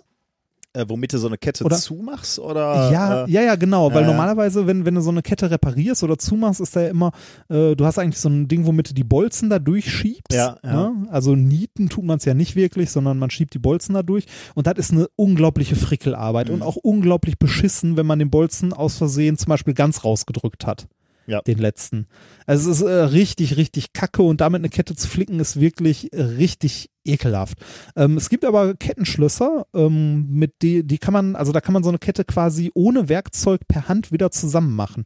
Funktioniert folgendermaßen: Das sind, ähm, das ist ein Kettenglied, das aus zwei Teilen besteht, wo der Bolzen auf jeder Seite einmal fest drin ist und die man dann ineinander schiebt und dadurch, dass man zieht, rasten die quasi ein. Mhm. Ja, ja. Ähm, unglaublich toll die Dinger, äh, die ich hatte, hießen äh, Missing Link. Fand ich sehr schön, ja. den Namen. Ja. Ähm, und äh, kann ich jedem nur empfehlen, die Dinger kosten irgendwie 2,50 oder so und nehmen einem unglaublich viel Arbeit ab. Also damit ist eine Kette, eine gerissene Kette innerhalb von fünf Minuten, wenn überhaupt, äh, geflickt und wieder einsatzbereit. Großartiges Ding. Ja. Aber das passiert nicht, wenn wir unsere Kette regelmäßig säubern. Ja, äh, so ein Fahrrad hat ja auch den Charme, dass, dass man im Prinzip noch begreift, wie es funktioniert und man im Prinzip alles selber reparieren kann. Ne? Das muss man ja, ja auch mal man, sagen. Solange man keine Nabenschaltung hat. Ja, okay, klar. Also äh, Ja. äh, wahrscheinlich bei so einem Elektrofahrrad kannst du auch nicht mehr alles machen. Nee, äh, da wahrscheinlich auch nicht. Aber bei, bei, so einem, bei so einem stinknormalen Wald- und Wiesenfahrrad, äh, da gebe ich dir recht, da kann man sehr viel unterwegs noch reparieren. Auch nicht alles, weil irgendwie, wenn der Tretlager kaputt gegangen ist oder so und du da das Tretlager rauspressen musst, das machst du auch nicht mehr unterwegs. Da brauchst du auch eine Werkstatt für und das entsprechende Werkzeug oder irgendwie ein Rad neu einspeichen. Aber so, so was wie Kette gerissen, Platten oder Mhm. so, das kriegst du halt noch hin, ne? Ja, das ist schon interessant. Ja. Gut. So viel zum äh, unspektakulären, aber sehr nützlichen. Ich hoffe, dass du das benutzt und ich möchte gerne Bilder in Aktion sehen an deinem neuen Rose-Fahrrad. Ja, ich überlege gerade, ob ich das erstmal an meinem schlechteren Fahrrad teste. Ja, genau. Feigling. ähm, Ja, danke. Vielen Dank. Das könnte ein Gadget Bitte. sein, was tatsächlich mal in, äh, in Aktion tritt. Bitte, bitte. Und vielleicht nicht dann bei der Jahresend-Verwichtelung äh, äh, unters Volk geschmissen ja, wird. doch, das auch. Das wurde ja bis jetzt auch. Ich habe den Hamster übrigens letztens wieder gefunden. Ah, cool, dann geht er beim nächsten Mal vielleicht ins. Der wurde ja schmerzlich vermisst beim letzten Ja, der Mal. wurde zu Recht. schmerzlich. Ja, vielleicht, vielleicht geht der beim nächsten Mal äh, über. Über die Theke. Also, ja. Okay, So. wunderbar. Dann kommen wir zu Thema 3 heute. Ähm, Ja. Was ich genannt habe, Feenringe, um die Wüste zu knechten, aber äh, also es geht um Feenringe. Feenringe ähm, ha- haben unterschiedliche Namen übrigens, gibt es auch unter dem Namen Hexenringe. Ähm, und in unseren Breiten kennt man Hexenringe, auf Englisch übrigens Fairy Rings, äh, in unseren Breiten kennt man Hexenringe, ähm, äh, wenn man im Wald äh, ähm, schon mal so äh, halbrunde oder runde äh, Wuchsbilder von Pilzen sieht. Äh, Ja. Also mu muss jetzt nicht im Wald sein, kann auch auf einer Wiese sein. Äh, und das ist wirklich irre, das muss ich schon zugeben. Ähm, wenn, wenn du dann mal, mal ich glaube auch in der Wikipedia findest du dazu auch was, wenn du Feenringe äh, suchst. Das sind halt wirklich kreisrunde Ringe, wo, wo Pilze, also Pilz an Pilz steht, quasi. Und äh, aber aber wirklich wie wie mit einem äh, wie mit einem äh, Zirkel gezogen äh, als Kreis. Ähm, Feenkrass oder Hexenring. Hexenringe, ja. ja, Und- bei Hex, äh, genau, Hexenring, oder ich sehe, da gibt's tatsächlich ein Bild von so, von so Pilzen, die Genau. kreisrund auf einer irre, Wiese oder? wachsen. Das ist wirklich ja, das irre, ist tatsächlich Und man kann irre. sich halt wirklich vorstellen, wenn, wenn du vor 400 Jahren da vorbeigekommen bist und du siehst sowas, dann können es nur die Hexen gewesen sein. Da müssen wir schnell mal wieder eine Frau verbrennen, damit, Ja. damit das Unheil von Heute uns weiß man, heute weiß man, es sind die Chemtrails. genau. Oder ist halt ein. UFO gelandet, ne? ja, genau, Also- oder ein UFO gelandet. Das, Eine andere Erklärung kann es eigentlich nicht geben, außer man erforscht das mal ordentlich und stellt fest, ähm, das ist nicht so untypisch bei Pilzen. Das liegt nämlich daran, ähm, dass äh, der eigentliche Pilz, also das, was wir als Pilz bezeichnen, ist ja nur der Fruchtkörper, der oben ah, rausguckt. stimmt, ja, der, Der eigentlich- unter der Erde. Genau, der eigentliche wächst. Pilz ist ja dieses, dieses Geflecht an äh, Fäden, Hyphen, ne, die da im Boden Ja. verlaufen. Und das Myzel ist das, ist die Gesamtheit dieser Hyphen, also des, äh, diese- dieser Fäden. Ähm, und die, diese, diese Hyphen oder beziehungsweise die Myzel, also diese, diese Gesamtheit der Hyphen, die wächst halt in alle Richtungen gleich schnell Mhm. ähm, wenn, wenn da jetzt nichts im Weg ist. Und deswegen äh, breitet sich so ein Pilz halt aus in alle Richtungen und bildet dann Fruchtkörper eben in diesem Kreis äh, am, am Rand ähm, di- dieses Geflechtes. Und deswegen ist das so kreisrund. Also gar nicht mal so sehr erstaunlich. Ähm, aber sieht natürlich erstmal spektakulär aus. Ja, ich, äh, ich habe gerade den Wikipedia-Eintrag dazu Ja. noch offen. Ähm, es gibt, wo, warte mal, äh, in Belfort in Frankreich äh, ein, äh, wurden, äh, gab es äh, einen Ring aus Mönchsköpfen, also auch so Pilze, Ach mit so. 600 Meter Durchmesser. Und das Alter wird auf 700 Jahre geschätzt. Geil. Ja. Na, nicht schlecht. Ja, da hätte ich auch gerne mal ein Bild gesehen, ob das sich dann so wirklich auch wie, so, Ja, wie an so einem, an so einem, an so einer Linie dann gezogen. Äh, also Ja. in, in, für unsere Breiten ist also der, äh, der, die Ursache von diesen Feenringen geklärt, ne? Also zumindest was, was die Pilze betrifft. Es gibt aber noch Feenringe, äh, in, in anderen Landstrichen, nämlich in trockenem Grasland äh, Namibias. Und da sind diese Feenringe, die bestehen nicht aus Pilzen, aber dazu gleich mehr. Da ist das eigentlich noch ein ziemliches Rätsel, warum da diese Feenringe auftauchen unter Biologen. Ähm, sind, die sehen ähnlich aus wie, wie bei uns, sind nämlich äh, auch kreisrunde Stellen in der Landschaft. Ähm, das Innere kann zwei bis 35 Meter groß sein. Ähm, innen drin sind diese Kreise völlig kahl, also da ist nix, da wächst nix. Und am Rand dieser, dieser Kreise, äh, dieser großen Kreise, da wächst Gras. Und zwar sehr dicht und kräftig. Mhm. Und ähm, warum die, dieser Wuchs da so auftritt, darüber diskutieren Wissenschaftler seit einigen Jahren, seit vielen Jahren. Ähm, und zwar auch sehr kontrovers. Sowas finde ich ja immer spannend, wenn es unterschiedliche Theorien dazu zu gibt und die betteln sich dann auch entsprechend. Mhm. Ähm, es gibt im Wesentlichen. Feenring hat Gott gemacht. Ja. ja. Das ist keine der Theorien, die ich dir vorstellen okay, muss. Also ja, sowohl okay. die UFO-Theorie als auch die Gott-Theorie lasse ich heute mal weg. Ähm, es gibt im Wesentlichen zwei Theorien. Es gibt eine Termiten- Theorie, also Experten, die glauben, dass Termiten der Grund äh, für diese Ringe äh, sind. Und es gibt ja. äh, Tier, äh, es, es, gibt eine Theorie, die sagen, ähm, dass äh, die Wechselwirkung von Pflanzen, Wasser und Boden da eine Rolle spielt. Und beide Theorien möchte ich dir kurz vorstellen. Die sind schon äh, schon etwas älter, also jetzt nicht nicht äh, viele Jahre alt, einige Jahre alt. Ähm, äh, aber ich muss dir beide vorstellen, damit ich dir gleich erklären kann, worum es eigentlich in dem neuen Paper geht, äh, was ich okay. eigentlich, was, was jetzt gerade veröffentlicht wurde und was ich dir eigentlich vorstellen möchte. Also zunächst zu der Termitentheorie.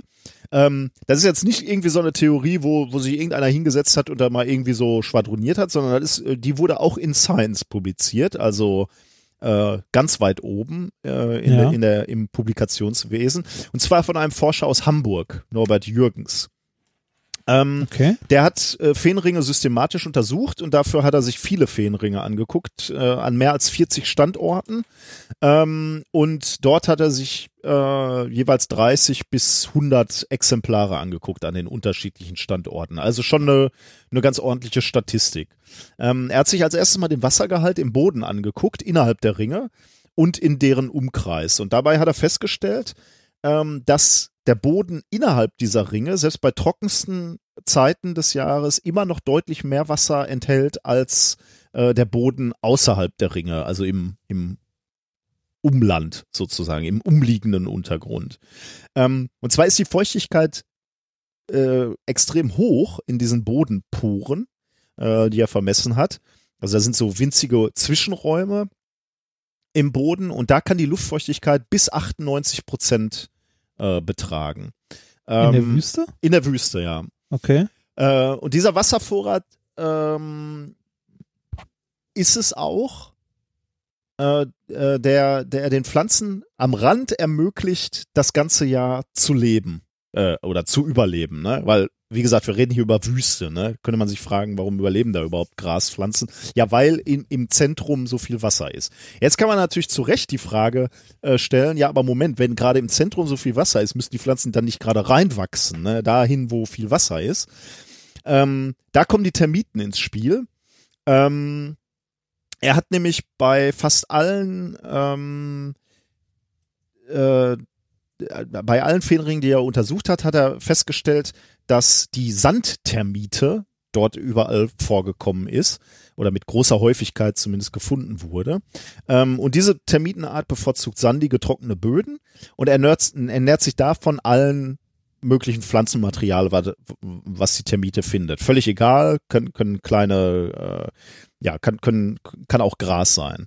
Ähm, und ähm, wenn die Termiten irgendwo leben und, und, und, und da so unterwegs sind äh, und, und Pflanzenmaterial ranschaffen für, für ihren Bau, dann äh, erzeugen sie sogenannte Sheetings. Sheetings sind dünne Deckschichten aus verklebtem Sand, äh, mit denen sie Transportwege abdecken oder Pflanzenmaterial, was sie gefunden haben und schützen wollen äh, vom, ja, was weiß ich, davor, dass das geklaut wird oder ähm, dass es austrocknet oder so.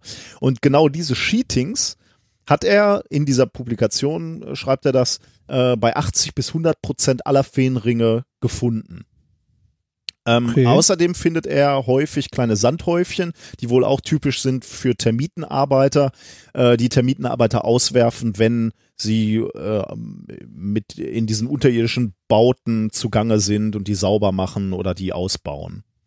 Ähm, und die Termiten sorgen jetzt dafür, also weil sie da im Boden unterwegs sind und, und leben und ihren Bau anlegen, sorgen die Termiten zum einen dafür, dass der Boden mehr Wasser aufnehmen kann, weil er halt porös ist und durchmischt wird und viel, viel, viel, viel Platz hat sozusagen, um Wasser aufzunehmen. Zum anderen essen die Termiten aber die Wurzeln von neu auskeimenden Gräser und deswegen bleibt das, Innere dieser Ringe halt frei von Gras, Pflanzen jeglicher Art, okay. weil alles sofort weggefressen wird. Ähm, und äh, weil die, weil die Termiten nach und nach, wenn der Bau größer wird, auch die Wurzeln der innenstehenden Graspflanzen äh, anknabbern, wird der Kreis auch immer größer. Das heißt, die Pflanzen müssen immer weiter ausweichen ähm, äh, nach, nach außen. Also da, da setzt halt quasi immer neuer, neuer Gras, neues Gras an und innen wird das Gras weggefressen. Das heißt, so über die Jahre ähm, erweitert sich der Radius von diesen äh, Feenkreisen halt immer weiter. Das war die erste Theorie. Das ist schon mal ganz okay. okay. Ne? Also man, Termiten sind verantwortlich. Termiten sind verantwortlich, würde, okay. würde der Herr Jürgens aus Hamburg sagen. Okay. Jetzt gibt es eine andere Theorie, die Pflanzentheorie. Äh, die wurde auch publiziert, hochpubliziert. Äh, Ecography heißt, heißt das Journal, Journal das kenne ich jetzt zugegebenerweise nicht, aber das ist auch sehr angesehen in dem Bereich. Ähm, und gilt quasi als, als Antwort oder als Attacke auf, auf die Termitentheorie. Und die, die, diese, die Forscher, die, die diese Theorie aufgestellt haben, die stammen aus Leipzig. Also du siehst großes Interesse an diesen Feen, ähm, in Deutschland. Ähm, die haben sich Luftbilder mal angeguckt von diesen Feenkreisen und haben dann festgestellt, dass die, diese Feenkreise extrem regelmäßig angeordnet sind. Also, wenn du dir nicht nur einen anguckst, sondern die, die Ganzheit. Also wenn, wenn du dir so Landstriche anguckst, da sind halt überall Feen, Feenkreise verteilt. Ähm, und ihre, ihre, ihr Kernansatz ist, dass sie sagen, ähm, die, diese, diese Feenkreise, also ein so ein Kreis, das so, so, so ein Stamm an, an Termiten, ein so ein Kreis erzeugt, schön und gut. Aber wodurch kommt diese, diese übergeordnete Regelmäßigkeit zustande, dass eben äh, ein Kreis an, am nächsten sitzt und wieder einer und wieder einer. Und tatsächlich haben sie sich das mal etwas genauer angeguckt, weil sie wissen wollten, wie sind die eigentlich verteilt über die Landschaft, also diese, diese Feenringe. Sind die so, als hätte einer äh, zufällig Geld aus dem Portemonnaie verloren und die liegen da, die Münzen liegen da so verstreut rum? Oder gibt's so Ansammlungen, Haufen von, äh, von, von Ringen, die irgendwo äh, die an einem Ort sind und dann gibt es so, so Bereiche, wo wieder nicht mehr so viele da sind. Oder kann man beispielsweise einen Mindestabstand erkennen, äh, so wie, wie weit sind diese Ringe voneinander entfernt. Und was sie dann gesehen haben, dass, äh, dass sie extrem regelmäßig angeordnet sind, nämlich in einer Art und Weise, äh, dass jeder Feenkreis etwa sechs nächste Nachbarn jeweils immer hat. Ähm, also so ein bisschen wie die dichteste Kugelpackung. Ich weiß nicht, äh, du erinnerst dich wahrscheinlich, ne? Also ja. Man, ähm, oder ich, ich glaube so Mandarinen oder Apfelsinen, die sind häufig, wenn man die kauft, äh, sind die im Supermarkt so angeordnet, dass eben eine, eine Apfelsine quasi in der Mitte liegt und dann sind sechs andere Apfelsinen drumrum geordnet. Mehr Apfelsinen kriegst du halt auf der Ebene, also zweidimensional, nicht angeordnet oder, oder gepackt quasi. Ja. Was stöhnst du so? nee, ich, äh, ich, ich überlege, wo das hinführt. Ah, okay. Ähm, ja. Ähm, also das führt erstmal dahin, dass die Leute gesagt haben, okay, da, äh, so, so ein Muster ist sehr ungewöhnlich in der Natur und insbesondere ist es ungewöhnlich für äh, dafür, dass es ähm, soziale Insekten äh, großflächig erzeugen könnte. Also äh, sie, sie sehen halt keinen kein Grund, warum Insekten so ähm, diese Feenringe anordnen sollten. Ähm, Ganz im Gegenteil, also wenn du dir anguckst, wie Termiten normalerweise und Ameisen in Trockengebieten leben, dann stellst du fest, dass sie normalerweise unregelmäßig und in, in geklumpten Mustern irgendwo auftauchen. Das war ihr Ansatz zu sagen, okay, wir glauben nicht so richtig an die Termitentheorie oder diese Theorie von dem Hamburger führt nicht weit genug, weil er eben nicht betrachtet, so wie wie, wie ist das übergeordnete Muster? Mhm. Deswegen haben sie eine andere Theorie aufgestellt, nämlich eine Pflanzentheorie. Ähm, die kann nämlich durchaus so ein homogenes Muster in eine Landschaft bringen. Ähm, stellst du dir einen, einen, jungen Wald vor, da hast du kleine Pflanzen, die stehen alle noch eng beieinander. Ähm, und du hast eine unheimliche Dichte an, an, an Pflanzen und Vegetation am Anfang, aber im Laufe der Jahrzehnte äh, dünnt diese Vegetation aus. Warum? Weil die Bäume größer werden und jeder erwachsene Baum braucht halt seinen Platz, seinen Bereich. Denn er braucht genug Licht, er muss Licht haben und er braucht auch Nährstoffe aus dem Boden. Das heißt, in direkter Nähe kann er keine ähm, Konkurrenz mehr dulden. Des, da, deswegen stehen relativ, also geordnet wäre jetzt ein bisschen viel gesagt, aber ähm, zwar möglichst dicht beieinander Bäume, aber eben nicht zu dicht wiederum, sondern sie, sie müssen einen gewissen Abstand haben. Und diese Konkurrenzprozesse von Pflanzen führen halt zu einer gewissen Selbstorganisation, so ähnlich wie man es bei diesen Feenkreismustern sieht.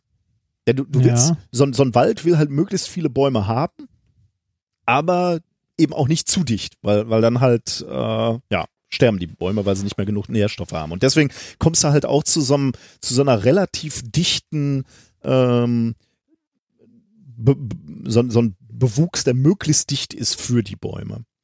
Ähm, okay, und dann haben, haben die, äh, die, die äh, Leute hier aus äh, Leipzig ein Computermodell gemacht, äh, wo er eben zusammen mit israelischen Kollegen ähm, ja, vorgegeben hat, welche Pflanzen da sind und wie die, äh, wie die um Wasser konkurrieren und haben dann äh, die Pflanzenverteilung simuliert und kamen dann tatsächlich zu einem Computermodell, was ähm, Muster erzeugt hat, wie sie tatsächlich auf diesen Luftbildern äh, zu sehen sind, die sie in Namibia aufgenommen haben. Also, die brauchten keine Termiten, sondern einfach nur um Wasser konkurrierende Pflanzen, die dann auch eben diese, diese Kreisverteilung äh, erzeugt haben. Okay. Okay, wir haben jetzt zwei. Was? Ja. Hm? Ich wollte gerade sagen, welche stimmt? Ja, wir haben jetzt zwei, zwei Theorien, Termitentheorie und Pflanzentheorie, die sich wirklich bekämpfen sozusagen, weil, weil, weil beide Forscher sagen, ist doch Quatsch, was du sagst. Ähm, und äh, es gibt erstmal keine Lösung bis eventuell jetzt, weil jetzt ist ein neues Paper rausgekommen und dieses The äh, Paper heißt A Theoretical Foundation for Multiscale Regular Vegetation Patterns. Rausgekommen auch wieder in einem vernünftigen Journal, nämlich in Nature. Ähm, ja. Received 20. Mai 2016, accepted 15. November 2016 und äh, publiziert jetzt in dieser Woche 18. Januar 2017. Die Idee ist, Vielleicht sind ja beide Erklärungsmodelle richtig und nicht eine falsch und eine, eine richtig. Und deswegen haben die Forscher hier in dem Paper beide Mechanismen in ein Computermodell einfließen lassen. Und parallel laufen lassen. Und parallel laufen lassen, genau. Also sie haben beide, beide, äh, genau, äh, beide ähm, äh, äh, Influencing, also äh, beide Faktoren? Be beide Faktoren. Also Einflussfaktoren. Genau, einfließen lassen und haben mal geguckt, was kommen denn dann eigentlich für Muster raus. Ähm, und die Vorhersagen verglichen sie dann natürlich auch wieder mit den Mustern, die sie auf vier unterschiedlichen Kontinenten, also nicht nur in Namibia gefunden haben, sondern äh, Muster, die sie auf vier Kontinenten gefunden haben. Und es zeigte sich, ähm, dass ähm, sie mit der Kombination tatsächlich diese Muster hinbekommen haben. Und nicht nur das, Sie haben tatsächlich auch ähm, äh, Muster gefunden, die beide Modelle alleine nicht erklären konnten. Äh, die, die, ähm, die haben sie aber in ihrem Modell jetzt gesehen, die sie eben auch in der Natur sehen. Nämlich beispielsweise zwischen diesen Ringen sehen die so fleckige Strukturen, fleckige Strukturen von einzelnen Grasbüscheln, äh, sage ich jetzt mal, die so zwischen den Ringen äh, sich sammeln, aber eben so fleckig. Und mhm. äh, das funktionierte offensichtlich nur, äh, wenn sie beide Theorien zusammenwerfen, quasi, in ihrem Modell, in diesem neuen Mo Modell. Also im Grunde genommen ja, äh, haben sie alles das gemacht, was, was, was die anderen äh, Forscher auch schon genommen haben, nur sie haben eben das Beste aus beiden Welten geholt, sozusagen.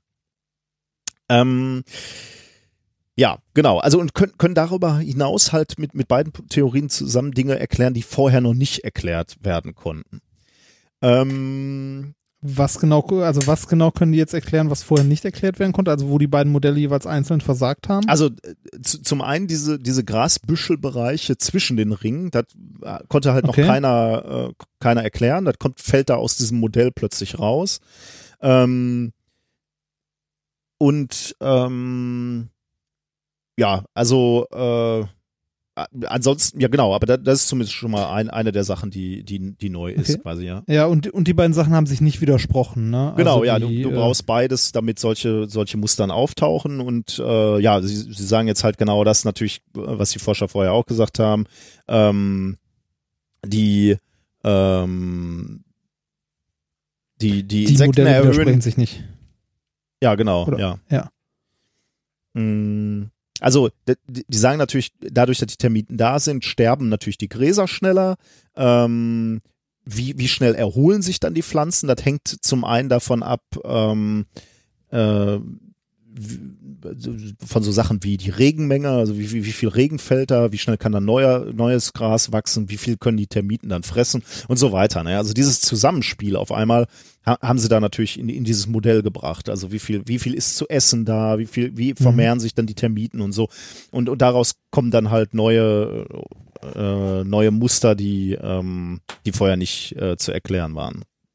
Ähm, so, jetzt könnte man sich natürlich fragen, okay, äh, ist ja super, dass in diesem neuen Paper jetzt alles erklärt wird. Dann können wir den Streit ja beilegen eigentlich, ne? Ja, beide haben recht. Ähm, ist, ist, ist übrigens auch irgendwie so spannend. Genau, beide haben recht. Ne? Ist, ist auch irgendwie wieder so spannend, wie wir schon schon einige Male hier in dieser Sendung hatten, äh, zu sehen, wie komplex eigentlich die Welt ist. Ne? Ja, also so ein, vor allem so ein simples Ding, wie irgendwie da wächst Gras im Kreis. Ja. Ne? Also ja wir hatten ja bei den Pilzpaten damals schon diese äh, diese Symbiose aus Pilzen und Bäumen, ja, die genau. miteinander gesprochen Geben waren. Und nehmen. Und, und äh, der Pilzpate hat dann ja Zucker weiter verhökert, ne, an die Bäume und so. Ja. Und ähm, das ist hier auch wieder so ein bisschen so, ne? Also man, man, man kann es zwar ein, oder man, man versucht es erst möglichst einfach zu erklären, aber scheinbar ist, ist die Wirklichkeit dann doch nochmal ein bisschen, bisschen komplexer, sagen wir mal. Du brauchst mehrere Theorien, mehrere Ursachen führen dann wirklich zu diesen Mustern. Ähm, also, wie gesagt, jetzt könnte man einfach sagen, so super, jetzt setzen wir uns nochmal an einen Tisch, freuen uns, dass wir alle ein bisschen recht hatten. Äh, aber ist nicht so, weil die Forscher aus Hamburg und Leipzig, die finden das nicht so witzig. Die, die sagen nämlich, der Hamburger, der Mietenforscher, sagt nämlich zum Beispiel, äh, grundsätzlich hat er jetzt nichts dagegen zu sagen, okay, es gibt eine Interaktion zwischen benachbarten Pflanzen, ganz normal, kennt man. Äh, ist aber normalerweise nur einige Meter weit. Ähm, also ja. ähm, 40 Meter große Feenkreise sind damit einfach nicht zu erklären. Man braucht einfach diese mobilen Insekten. Ähm, und die es weitertragen quasi. Die es weitertragen, ja. Und jetzt könnte man halt sagen, okay, aber dann erklär uns doch mal, warum, warum gibt's denn diese schönen Muster so? Warum, warum gibt's denn äh, direkt nebenan dann so de, den nächsten Kreis? Und das erklärt dieser Hamburger Forscher eben dadurch, dass irgendwie also so Mitteljes zweite Jahr aus, äh, außergewöhnlich viel Regen äh, fällt und dann ist der Moment gekommen, wo Neugründungen von Termitenkolonien stattfinden. Und dann werden eben viele Königinnen produziert, geboren und dann äh, laufen diese Königinnen halt los und versuchen neue Kolonien zu gründen. Und das machen sie halt in, in möglichst also nicht nicht zu entfernt, sondern in direkter Nachbarschaft. Und deswegen würden auch diese Muster entstehen. Das, das sagt jetzt dieser Hamburger, der natürlich irgendwie versucht, seine Termitentheorie ähm, äh, zu retten quasi. Ja, ja. Die Leipziger sind aber auch nicht so dazu sagen, so, wir gehen jetzt mal auf, auf Peace, so, wir, wir sagen, okay, wir hauen die beiden Theorien zusammen, äh, sondern die sagen von vornherein, Insektenmodell ist, ist rein hypothetisch, ähm, äh, lässt nämlich beispielsweise völlig neue ähm, Entdeckungen außer Acht. Die haben nämlich zum Beispiel ähm, äh, eine äh, no neue Feenkreise gefunden bei Gobabab, weiß ich nicht, ist auch in Namibia, wo sie Feenkreise gefunden haben, die komplett ohne Termitenspuren sind. Da da ist nix von Termiten ja. zu sehen. Und diese Arbeitsgruppe von den Leipzigern, die hat auch in Australien Feenkreise untersucht. Ähm, und äh, in, äh, in diesem, in, in Australien gibt's überhaupt keine Sandtermiten, auf die sich ja der, der Hamburger ähm, bezieht. Deswegen sagen auch ja. die Leipziger, ähm, sowohl die Termitentheorie als auch die Theorie, die beides zusammenwirft, ist weder überzeugend noch realistisch. Also immer noch Streit. Immer noch Streit, ja. Und ich habe gemerkt, wir sollten, wir hätten irgendwas studieren sollen, wo man exotische Sachen untersucht, die an schönen Orten sind. das habe ich auch gedacht. äh, ist auch für mich so, so ein bisschen das Fazit dieser Arbeit, weil jetzt kannst du halt noch weiter Doktoranden irgendwie so durch die Weltgeschichte ja. ja. schicken und äh, die können noch weiter Feenkreise äh, untersuchen.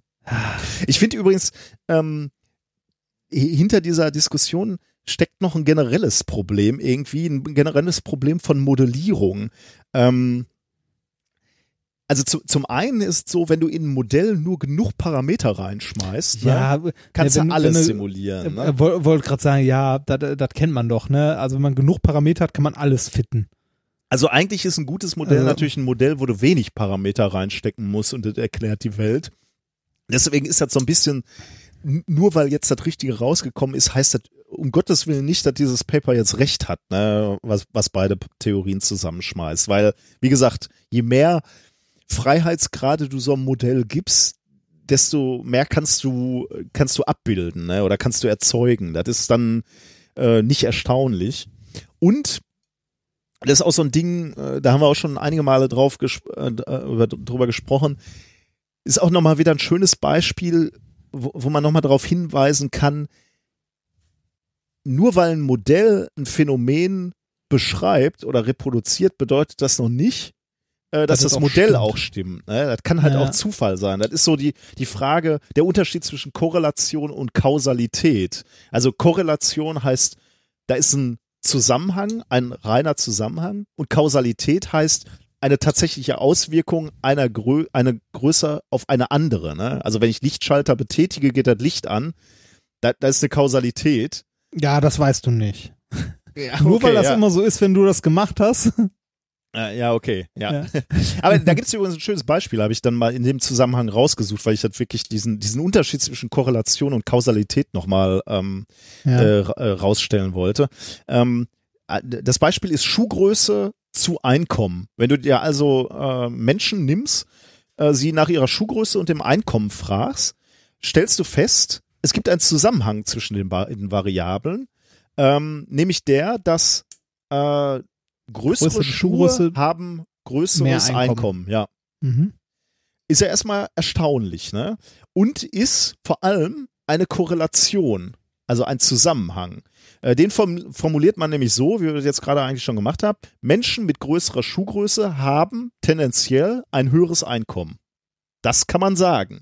Man kann nicht sagen, es ist keine Kausalität. Kausalität würde nämlich bedeuten, dass man formuliert, die Schuhgröße hat einen Einfluss auf das Nettoeinkommen. Das stimmt natürlich ja. nicht, weil wenn dem so wäre, könnte ich mir morgen größere Schuhe kaufen und würde äh, dann den größeren, die, die Gehaltserhöhung empfangen. Mehr Reibach machen. ja. Genau, ja. das ist eben nicht. Das ist eine reine Korrelation, ein Zusammenhang, aber eben keine Kausalität. Äh, ist übrigens wirklich kein Scheiß. Ähm, Menschen mit größeren Schuhen ha haben tendenziell ein höheres Einkommen. Jetzt kann man natürlich fragen, woran liegt das? Der Grund ist, dass wir nicht beachtet haben, Männlein und Weiblein zu trennen. Der Grund ist nämlich ein völlig anderer. Okay. Das hat mit den Schuhen erstmal nichts zu tun. Der Grund ist, dass leider Frauen immer noch schlechter bezahlt werden äh, als Männer. Ähm, und das führt, das, und dementsprechend führt dazu, dass, Schuhe, dass Frauen ja. im, im Durchschnitt 22 Prozent weniger verdienen. Und die Frauen sind natürlich ebenfalls im Durchschnitt kleiner als Männer. Das heißt. Und haben kleinere Schuhe. Haben kleinere Schuhe, genau. Das heißt, das eigentlich, was man hier gemessen hat, ist der, ist, ist der, ist die Ungerechtigkeit in der Bezahlung zwischen Männern und Frauen. Wenn man nämlich beide, also wenn man, wenn man diese beiden Messsätze, die man eigentlich vermischt hat, äh, mal getrennt betrachten würde, also nur die Frauen oder nur die Männer und sich da das Verhältnis zwischen Schuhgröße und Einkommen anguckt, sieht man überhaupt keinen Zusammenhang. Also ja. äh, da, da ist kein, äh, da ist kein Zusammenhang. Das ist ähnlich wie, das ist ähnlich wie zu sagen, äh, jemand, der äh, täglich bei McDonalds zu Mittag isst, äh, isst fett. ist ja auch in erster Linie erstmal nur ein Zusammenhang, äh, weil es nichts darüber aussagt, wie viel der Mensch ist. Ähm. ja. Du kannst auch bei, äh, also das ist auch keine, äh, keine Kausalität in dem Sinne, weil du kannst auch, wenn du auf Kalorien achtest, jeden Tag bei McDonalds essen und trotzdem nicht fett werden. Dann darfst du halt sonst nicht so viel essen. Da ist quasi auch die, die Kausalität, dass du in einem Fastfood-Restaurant äh, isst, nicht zwingend äh, der Grund dafür, dass du dick bist. Genauso wenig ja. wie die Schuhgröße ja nicht dafür verantwortlich ist, wie viel Geld du verdienst, sondern in dem Falle halt das Geschlecht. Ja, also, also, also man, man könnte wahrscheinlich sagen, also wenn, wenn du jetzt anguckst, äh, Häufigkeit deiner Fastfood-Besuche zu Gesundheit oder was hast du gesagt, Gewicht, will man ja. wahrscheinlich feststellen, tendenziell sind die schwerer. Ja. Ähm, der Grund ist natürlich nicht, nicht der Besuch beim, beim Fastfood, ja, sondern die grundsätzlich ja, wahrscheinlich genau. schlechtere Ernährung, ja. Das wäre ja, dann. Genau. Ah, ja, okay. Ja. Hm. Ja. ja. Ja. Okay, ja, das war Thema Nummer drei. Äh, irgendwie, also daraus? dieser, gelernt haben wir erstmal nix. Ähm, also ich, ich habe gelernt. Ähm, wir wissen immer noch nicht, wie Feenringe entstehen. Wir wissen immer noch nicht, wie Feenringe entstehen. Äh, die Natur ist komplex, vermutlich. Also äh, kann Ja. gut sein, dass, dass, dass wirklich mehrere ähm, Effekte da reinspielen und dass, dass wir dieses, dieses Zusammenspiel noch nicht ganz verstanden haben. Aber als, als warnende Botschaft noch äh, eben genau diese Botschaft über äh, Korrelation und Kausalität. Ja, und Ähm, mit genug Parametern kriegt Genau, man alles also gefittet. diese Modelle, genau. Äh, ja. Modelle, äh, man darf nicht zu viele Parameter in so ein Modell schmeißen, weil da kann man, äh, kann man alles äh, anfitten, genau. Schön. Und äh, viele Doktoranden können auch weiter in spannende Ja, Wüsten und dieses wir haben, und wir haben mal wieder, wir haben mal wieder das Falsche studiert. Ja, genau. Mal wieder. Okay, kommen wir zu Thema Nummer vier. Ja, ähm, Thema Nummer vier. Äh, macht das verdammte Licht aus, mir wird kalt. Hm. Ähm, es geht um Folgendes und zwar, äh, ich äh, sag direkt mal, wie das Ah. Paper heißt, weil das drumherum erklären ist schlimm genug. Äh, das Paper heißt äh, Sideband Cooling Beyond the Quantum Back Action Limit with Squeezed Light.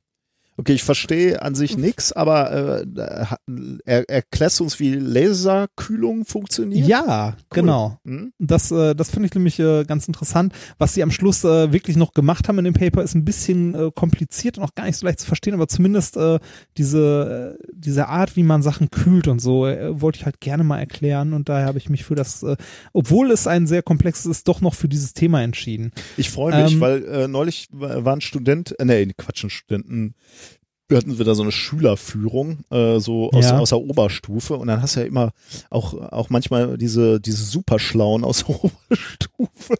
Da hab Klugscheißer. Ja, ja, genau. Nein. Nein, aber voller Respekt. Ja. Ne? Ich habe die, äh, ich habe wieder die ganze Zeit erzählt irgendwas, weil ich auch äh, denke interessant war, fand die auch ganz spannend. Aber dann war dieser Mhm. eine Schlaue dabei, der dann am Ende sagte, wie funktioniert eigentlich Laserkühlung?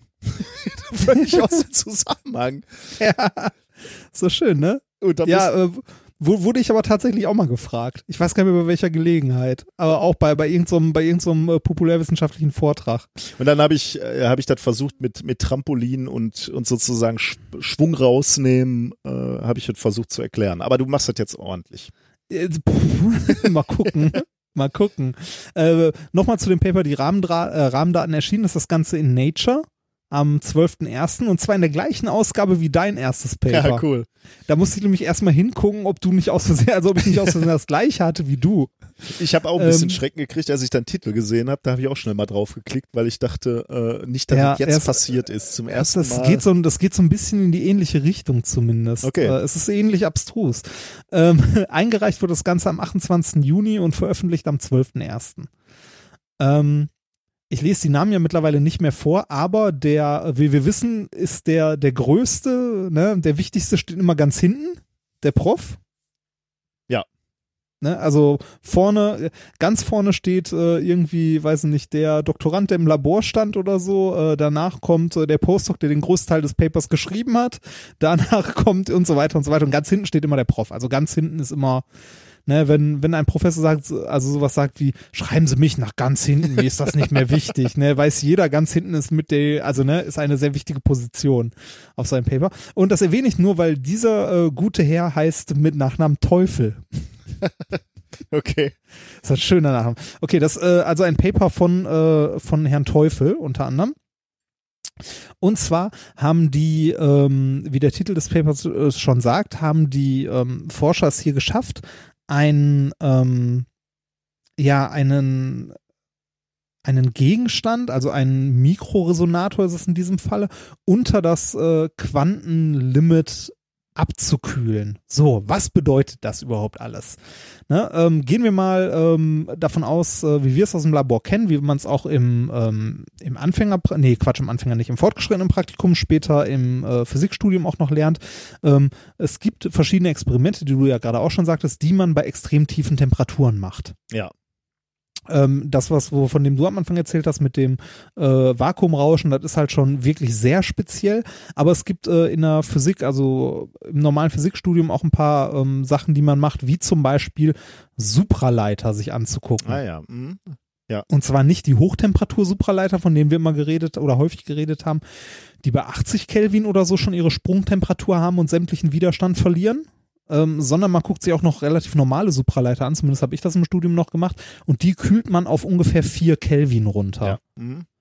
Ähm, man, also das erste Mal Superleiter entdeckt hat man auch, als man es geschafft hat, in diese Temperaturregionen vorzustoßen ähm, als man das erste Mal geschafft hat, Helium zur Verflüssigung und auf 4 Kelvin runterzukommen, ja. hat man auch das erste Mal Supraleitung, also das Prinzip, also das Phänomen der Supraleitung gesehen. Also wie kühlt man normalerweise etwas runter? Das macht man in einem Krostaten, also irgendwas, was sehr gut von der Umgebung isoliert ist, zu, also was Wärmeaustausch angeht, also schon mal im Vakuum. Halt quasi, ne? Also äh, ja, genau. Thermosflaschen natürlich. nur genau nur ein bisschen bisschen besser noch. Ja, ne? Genau. Also äh, möglichst äh, keinerlei Wärmekontakt nach außen oder so gut wie keinen. Und den, den man hat, darüber kühlt man im Allgemeinen ja. erstmal. So, wie macht man das? Man nimmt als allererstes mal so als erste Stufe flüssigen Stickstoff. Da kommt man schon mal auf 80 Kelvin runter. Das ist schon mal ganz gut. Ähm, oder man geht direkt weiter runter, man nimmt äh, flüssiges Helium, dann kommt man auf 4 Kelvin runter. Das ist alles noch relativ simpel und äh, also heutzutage sehr simpel und macht man halt so, ne? Ja. Ist so. Ja, kannst halt kaufen, auf, ne? Also so ja, genau. kannst du kaufen und dann. Genau, kauft man einfach, kippt man, also nicht ein bisschen vereinfacht, kippt man drüber und wartet, bis es kalt wird. Ne? So einfach ist es zwar nicht, aber so in die Richtung geht es. Ähm, wenn man also diese, diese 200 irgendwas Kelvin runter auf 4 Kelvin sind relativ simpel zu realisieren und einfach. Diese letzten 4 Kelvin, die man noch bis zum absoluten Nullpunkt hat, die wegzubekommen oder da runter zu kühlen, da wird's komplizierter und ein bisschen tricky, weil man hat keine Kryoflüssigkeit mehr, die so tief kommt, da ist äh, Helium, bei Helium ist vorbei. Ne? Ja. Man muss sich andere Sachen überlegen. Eine Sache, die da zum Beispiel benutzt wird, ist, also als Kühlverfahren, ist das sogenannte Laserkühlen, das wir gerade schon angesprochen haben. Für äh, die Entwicklung des Laserkühlens gab es übrigens 1997 den Physiknobelpreis. Ah, okay. Fast, also, Wusste ich nicht, ja. Wusste ich auch nicht, kann man sich aber gut vorstellen, weil man damit halt in äh, Temperaturregionen vordringt, die man halt so nicht so einfach bekommt. Die nie zuvor so. ein Mensch gesehen hat. Ja, so ganz so nicht, ne? Aber ist ja nicht die einzige Methode. Aber eine, also so eine Standardmethode, wie man halt unter 4 Kelvin kommt mit Laserkühlen. Und zwar, ähm, wie muss man sich das vorstellen? Eigentlich ist ja eher, also kennt man Laser ja eigentlich eher vom Schneiden, ne? sehr stark konzentriertes Licht auf einen Punkt, das irgendwie unglaublich heiß macht und so weiter und so weiter. Wieso sollte das jetzt kühlen? Dazu müssen wir uns erstmal überlegen, was äh, in einem sehr vereinfachten Modell, und da nehmen wir Physiker immer gern das ideale Gas, was bedeutet überhaupt Temperatur? Ähm, das Modell des idealen Gases sagt ja eigentlich nur, dass ein äh, ideales Gas aus Kügelchen besteht, die statistisch verteilt in alle Richtungen flitzen. Ne? Ja. Und ähm, die, also verschiedene Parameter in diesem Modell sind dann ähm, halt verschiedene makroskopische Größen, die wir messen können, wie zum Beispiel der Impuls, der von den Teilchen auf eine Wand übertragen wird, ist der Druck. Mhm. Ähm, die Geschwindigkeit, also die mittlere Geschwindigkeit, die, beziehungsweise die Geschwindigkeitsverteilung dieser Teilchen, die einfach ohne andere Interaktion gegen ein, also in der Gegend umher flitzen, ist äh, die Temperatur. Ja. Das heißt, je heißer ein Gas ist, desto schneller bewegen sich die Gasteilchen, je kälter es ist, desto langsamer sind sie. Das heißt, wenn wir ein Gas abkühlen möchten, müssen wir die Bewegung der Gasteilchen verlangsamen. Ja. So, wie macht man das? Das kann man zum Beispiel mit einem Laser machen, beim Laserkühlen. Und zwar, ähm, Licht ist ja, wie wir schon gesagt haben, äh, sowohl eine Welle als auch ein Teilchen, also ein Photon. Und wenn jetzt so ein äh, Gasmolekül, also ein Gasmolekül oder Atom daherkommt, kann das ein Photon aufnehmen und wieder emittieren. Mhm. Ne? Wenn wir jetzt den Laser aus einer Richtung in unsere, äh, in unseren Rezipienten strahlen, in dem halt sehr kaltes Gas drin ist, dann ähm, nehmen verschiedene Gasteilchen halt ein Photon auf und emittieren das danach wieder, weil halt ein Elektron, ne, wie zum Beispiel wird angeregt, fällt wieder zurück, wie wir es vorhin auch schon hatten. Ja, ja. So. Immer wenn ein Photon aufgenommen oder abgegeben wird, wird dabei auch ein Impuls übertragen. Okay, also wie so ein kleiner Schubs, ne? Genau, wie, wie so ein kleiner Schubs. Jetzt ist das so, immer wenn ein Photon aufgenommen wird, kommt der Schubs aus der gleichen Richtung. Wie der Weil- Lichtstrahl. also Genau, weil, genau, weil der Lichtstrahl, weil das Photon ja eine, einen Impuls in eine gewisse Ja. Richtung hat, weil es halt aus einer Richtung kommt. Die spontane Emission aber nachher, die kann in eine beliebige Richtung erfolgen. Äh, okay, also warte mal, das heißt, ähm, wir, Lichtstrahl kommt von rechts, das heißt, wir schubsen alle Teilchen auf jeden Fall erstmal nach links, also alle, die wir Ja. anregen, alle nach links. Genau. Und jetzt kommt ein statistischer Prozess. Ja, Die, die, die Schubse, die erzeugen, wenn, wenn wieder Photonen abgeschickt werden, die gehen irgendwo hin. genau, in Okay. alle Richtungen. Mhm. Das heißt, die Schubse beim Wiederemittieren des Photons ist statistisch in alle Richtungen gleich. Das heißt, am Ende wieder null. Null. Aber der Genau. Einfallende ist in alle, ist, ist, ist gezielt in eine Richtung. Genau, immer in eine Richtung. Das Okay. heißt, Mhm. wenn wir in, also in so einen äh, Gasstrom rein äh, leuchten mit einem Laser, dann schubsen wir die Elektronen, äh, die Elektronen, dann schubsen wir die Teilchen da drin durch den Laser mit, also durch das Laserlicht tendenziell immer in eine Richtung. Mhm. Okay. Ne? Das macht ja noch keine Kühlung, weil das bremst Nee, ja nicht zwingend Ganz ab. im das Gegenteil, kann, ne? Da hätte ich eher gesagt, das ist eine Beschleunigung, ne? Ja, das kommt drauf an. Ähm, wenn das, äh, wenn das Gasteilchen sich gerade Richtung Laserstrahl Ah, okay. bewegt, Mhm. Ja, stimmt. Ne, also dem Laserstrahl entgegen, dann wird's abgebremst. Wenn es gerade mit dem Laserstrahl kommt, dann wird's halt, dann kriegt es beschleunigt. Arsch und wird schneller. Ne? Also im Mittel Genau. passiert da wahrscheinlich auch wieder nichts, aber Also- genau. So, jetzt kommt aber ein Punkt, und zwar etwas, das wir auch vom Weltraum und so kennen, die Rotverschiebung. Der Doppler-Effekt. Okay. Jetzt können wir nämlich den Laser von der Resonanz der Teil, also äh, momentan ist er ja resonant, dass er die Teilchen immer anregt, ne? Mhm. Jetzt können wir den Laser ein bisschen verstellen, also ein bisschen detunen quasi, also dass wir die Wellenlänge so ein ganz klein bisschen ändern, genau, verstimmen, äh, dass wir die äh, so einen ganz kleinen Ticken verstimmen, dass äh, die nur ähm, halt genau für die Teilchen passend ist, die dem Laser entgegenkommen. Ah, weil die natürlich eine andere Energie. Ah, das ist natürlich Richtig. tricky, ja. Da, Genau, da genau. ist nämlich Rotverschiebung. Also die, die Teilchen, die auf dich zukommen, haben sozusagen schon. Also du, du Also- brauchst einen Zusammenstoß zwischen Photon und, und Atom, der einen gewissen, Genau. ein, eine gewisse Wucht hat, wie bei zwei Autos, die aufeinandertreffen. Ja, und sich vor allem, vor allem mit, äh, nein, nicht eine gewisse Wucht, sondern eine gewisse Geschwindigkeit, der sich mit einer gewissen Geschwindigkeit Richtung des, also im Gegensatz des Ja. Lasers bewegt, Mhm. so dass er das Licht des Lasers verschoben wahrnimmt. Ah, oder so, ja, okay. Genau, also, also das Teilchen, das sich auf den Laser zubewegt, also auf den Lichtstrahl, sieht das Licht des Lasers verschoben durch den Doppler-Effekt. Ja, ja. mhm. Und dieses verschobene Licht ist genau so verschoben, dass es für das Teilchen, das sich Genau dem Laserstrahl reicht. Ah, entgegenbewegt, schön, ja. genau so ist, dass es halt einen Schubs bekommt, also dass es das Photon absorbieren kann und nachher wieder emittieren kann. Ah, Das heißt, beautiful. das ist schön, ne? Ich fand das auch wunderschön. Und das ist gar nicht so kompliziert zu erklären, Ja. oder? Also ja, mit, mit, mit dem Doppler-Effekt halt einer Frequ äh, Frequenzverschiebung äh, hat man quasi eine Selektion, dass man nur die Teilchen schubst, die sich mit einer gewissen Geschwindigkeit auf den Laser zubewegen. Ach, das ist wieder so eine Erfindung, da muss ich sagen, da wäre ich nicht drauf gekommen. Nee, ich auch, deswegen ich auch nicht. verdient. Ich auch nicht. Und, es- und es geht, es geht noch einen Schritt weiter. Ja, okay. Ähm, und zwar haben wir jetzt ja aus einer Raumrichtung strahlen wir in unser, äh, halt in unser, ähm, in unser Gas rein, ne? Und alle Teilchen, die jetzt uns entgegenkommen, werden abgebremst. Ja. Das sind aber eigentlich relativ wenige.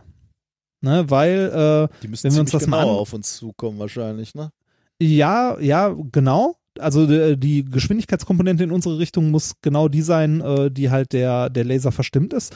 Und äh, wenn man sich das jetzt mal anguckt, wir haben insgesamt drei Raumrichtungen und da jeweils noch vor und zurück. Also insgesamt sechs. Mhm. Ne? Wenn wir jetzt einen Laser nehmen, machen wir nicht viel. Jetzt können wir aber ähm, einen Laser nehmen, der dem ersten Laser genau entgegengesetzt ist. Ja. Damit Ja. haben wir alle Teilchen, die sich nach rechts oder links bewegen, Ja. die wir abkühlen. Mhm. Das gleiche machen wir auch noch für oben, unten und, für vorne und zurück. Ja. Also sechs Laser, wovon zwei immer sich entgegengesetzt anstrahlen quasi und die anderen halt immer senkrecht zueinander stehen. Mhm. Also, dass wir alle in alle drei Raumrichtungen zwei Laser haben, die jeweils vor und zurück das Ganze äh, abkühlen Sehr schön. beziehungsweise ausbremsen. Das heißt, wir haben damit jede Raumrichtung abgedeckt und egal welche, in welche Richtung sich das, äh, das Gasteilchen bewegt, es wird immer abgebremst. ja. Schön, Weil für ja. jede Raumrichtung ein Laser da ist, der es abbremst. Ja. Und es kann auch nur abgebremst werden, weil wenn es sich vom Laser wegbewegt, dann ist die Verschiebung falsch und das Photon wird nicht absorbiert Ja, ja. weil es nicht die passende Energie hat. Ja. Das heißt, wenn wir unsere sechs Laser nehmen, die passend aufbauen, halt rechtwinklig zueinander und immer zwei entgegengesetzt, kühlen wir über kurz oder lang das komplette Gas nochmal ordentlich runter. Ja. Es bleibt Das natürlich schon noch so, so ein bisschen Rest, ne? Wenn, denn ist das am Ende ja, Ja. emittieren die natürlich immer noch wieder die, die aufgenommene Ja. Energie. Ja. Genau, das Ganze hat eine Grenze und zwar die sogenannte Doppler-Temperatur. Die liegt im Schnitt so bei 100 Mikrokelvin. 100 Mikrokelvin, aha. Ja, Mhm. da ist im Schnitt so die Grenze und das kommt durch die Zitterbewegung der Atome, durch die spontane Emission. Mhm. Äh, in der Summe ist das zwar null, aber nicht für jedes einzelne. Ja, und noch viel schlimmer als das, äh, das sogenannte Schrotrauschen vom verwendeten Laser. Und zwar ist die Energie der Photonen, selbst bei einer idealen monochromatischen Lichtquelle, nicht, also äh, die, beziehungsweise die Leistung, äh, selbst bei einer idealen monochromatischen Strahlungsquelle ist nicht vollkommen konstant Mhm. Sondern die Leistung variiert immer so ein ganz, ganz kleines bisschen. Und dieses ganz, ganz kleine bisschen ist das, was man nicht weg, äh, ähm, weggekühlt bekommt. Also okay. Mhm. durch das Schrotrauschen gibt's äh, bei den gekühlten Atomen hier und da immer wieder einen Tritt, wodurch die wieder ein bisschen beschleunigt werden. okay, ja. Also es, äh, ne, das ist äh, dieses äh, Quantum Back Action, wovon im Titel die Rede war. Okay, aber äh, ähm, was ist jetzt bei diesem Paper wirklich, also wenn du gesagt hast, diese Laserkühlung, da gab es schon. Ja, die, die, die gibt schon lange, ne? Die haben jetzt was anderes gemacht. Ähm, die haben ähm, das sogenannte Seitenbandkühlen verwendet. Was das ist, erkläre ich gleich noch, um einen optomechanischen Mikrowellenresonator runterzukühlen. Also kein einzelnes Atom, sondern ein äh, mikroskopisches Bauteil sozusagen. äh, ja. Okay, ich Ja, sag jetzt mal okay. ja und Ja. Und zwar, äh, zwar ist, ist dieser, diese Teil, den wir runtergekühlt haben, dieser Resonator ist Teil eines Mikrowellenresonators mit einem 20, Mik ein 20 Mikrometer großer Ring mit einem 100 Nan also der mit einer 100 Nanometer dicken Membran bespannt ist sozusagen. Auch da sage ich jetzt ja und Ja, warte genau. Ja, darauf, dass- ja ich, ich, ich sage ja, ich sag ja, es ist, leider ein bisschen kompliziert, was die gemacht haben.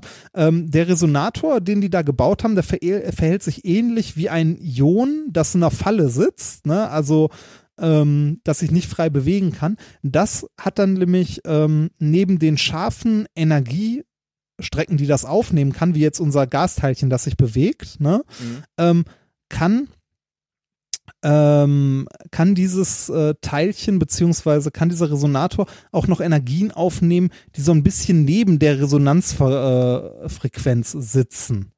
Diese, also das sind dann die sogenannten Seitenbänder. Also es ist so ein bisschen, ähm, ja, das sind halt Zustände, die ein bisschen mehr oder weniger Energie haben als die Resonanzfrequenz.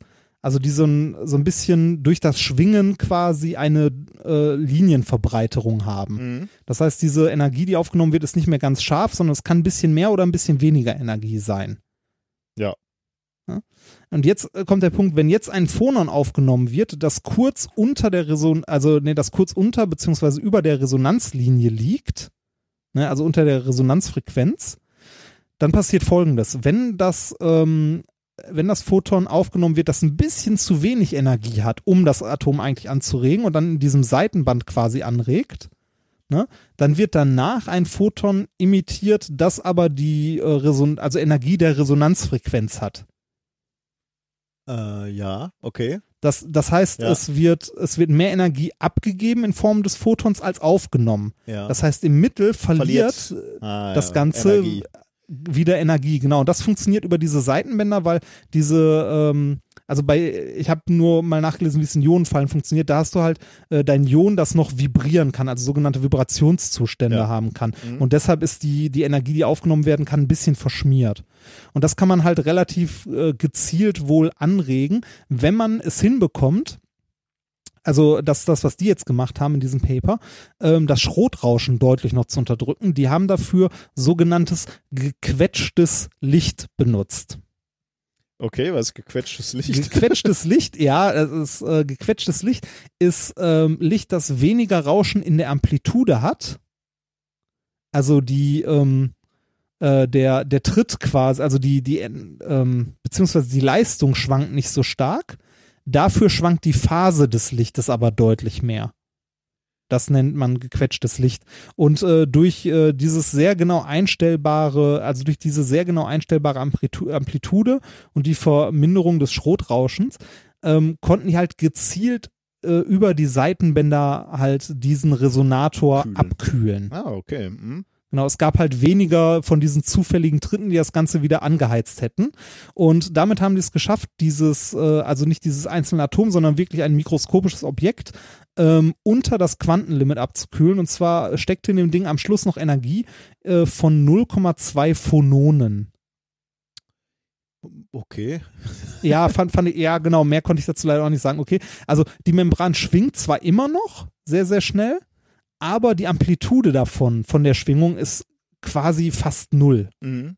Also es, äh, die haben es geschafft, das Ding halt ähm, quasi unter dieses Limit vom normalen Laserkühlen abzukühlen, dadurch, dass die gequetschtes Licht benutzt haben, äh, das halt eine sehr viel kontrolliertere Amplitude auf Kosten der Phase besitzt. Was macht man denn damit? Weißt du das? Weiß äh, oder war das Nein. jetzt erstmal nur so ein äh, Äh, wenn, wenn, also ich habe äh, noch einen populärwissenschaftlichen Artikel gelesen, wo die Forscher noch zitiert wurden. Äh, da ist natürlich alles dabei, vom Quantencomputer, äh, ne? Das ist natürlich. das, das Übliche halt, ne? Schreib mal alles mal, rein. ich sag, ich sag mal so, ist halt Grundlagenforschung. Ne? Wenn du es schaffst, irgendetwas so weit abzukühlen, dass es halt unter dem Quantenlimit der, ne, also der Temperatur quasi liegt, kannst du äh, halt was über die über die quantenmechanischen Zustände wahrscheinlich lernen. Hm. Ja, ich, Ich glaube äh, nicht, dass das irgendwelche technische Anwendungen hat. okay. Ich Ja, muss auch sagen, äh, äh, das Paper an sich finde ich, also ich finde es beeindruckend, dass sie es geschafft haben, ein mikroskopisches Objekt unter das eigentliche Quantenlimit abzukühlen, dadurch, dass sie halt das mit Licht manipuliert haben. Äh, ich fand es aber auch sehr faszinierend, endlich mal ordentlich zu verstehen, wie Laserkühlung funktioniert. Aber das steht nicht in dem Paper drin, oder doch? Das steht nicht in dem Paper drin, ja, nein. Ja, okay. Das, nee, ich, äh, ich, ich dachte nur, weil die, diese Worte Resonator und so, das klang alles schon so wie so ein, wie so ein Bauteil. Und ich dachte so, da, da gibt's so jetzt wirklich äh, einen Grund, warum sie das so aufgebaut haben. Äh, nee, wenn, äh, das ist auch ziemlich trickreich. Also in dem Paper ist eine, ist eine Zeichnung davon. Diesen Teil, den die abgekühlt haben, das ist auch nur ein kleiner Teil eines, äh, eines eigentlichen Mikrowellenresonators und das ist wirklich ein bisschen hart. Mhm. Also kannst du mal lesen, wenn du möchtest. ah, vielleicht nicht. ja. Aber ähm, Quintessenz davon, sie haben es geschafft, ein Mikro, äh, also ein Mikroresonator unter das Quantenlimit runterzukühlen. Ich finde, da, da schließt sich ja irgendwie so den Kreis, der Kreis, den wir mit, mit dem ersten Thema heute begonnen Ja, haben. genau. Ne? Ich meine, Ja. da ist auch, ähm, du machst eben etwas sehr Abstraktes, einfach nur weil du es kannst. Ne? Äh, ja, die, genau. das, das, die, die Quantenfluktuation zu äh, unter das Normale zu drücken, ist, bringt halt erstmal nix, ne, würde ich so sagen. Weiß Ja, ich nicht, vielleicht kommt ist- ja nochmal irgendwann da raus. Vielleicht lernt man irgendwas daraus. Das ist genau wie hier, ne? Also ist aber auch irgendwie so halt, die, die Natur an ihre Limits bringen, ist einfach schon mal, ja, man lernt was, ne? Und das, das ist alles, was du davon erstmal hast. Aber äh, das hat einen Wert an sich. Ja. Gut, dann, ähm, das war's für das Thema, oder? Da, ja, das war's. Damit äh, bin ich bin ich durch. Sind wir durch. Dann äh, können wir nämlich auch die Frage stellen, was haben wir denn Ja. heute eigentlich gelernt? Ähm, Das ist eine gute Frage. Äh, ähm, Wir haben gelernt, dass äh, leer äh, nicht gleich leer ist. Genau, das ist so. Also das ne, es ist zu komplett. Also was habe ich noch gelernt? Dass äh, der Stau auf der Autobahn äh, vergleichbar ist mit der unendlichen Leere der Natur. oh Gott. Ähm, du hast uns erklärt, warum äh, der gemeine Feldhamster ausstirbt. Äh, und dass das was damit zu tun hat, äh, dass wir zunehmend Monokulturen auf unseren Genau. Feldern. Die Monokultur Äh, frisst ihre eigenen Kinder. Ja. ja. Ähm, wir haben gelernt, äh, warum äh, Feenringe in der Wüste entstehen oder auch nicht.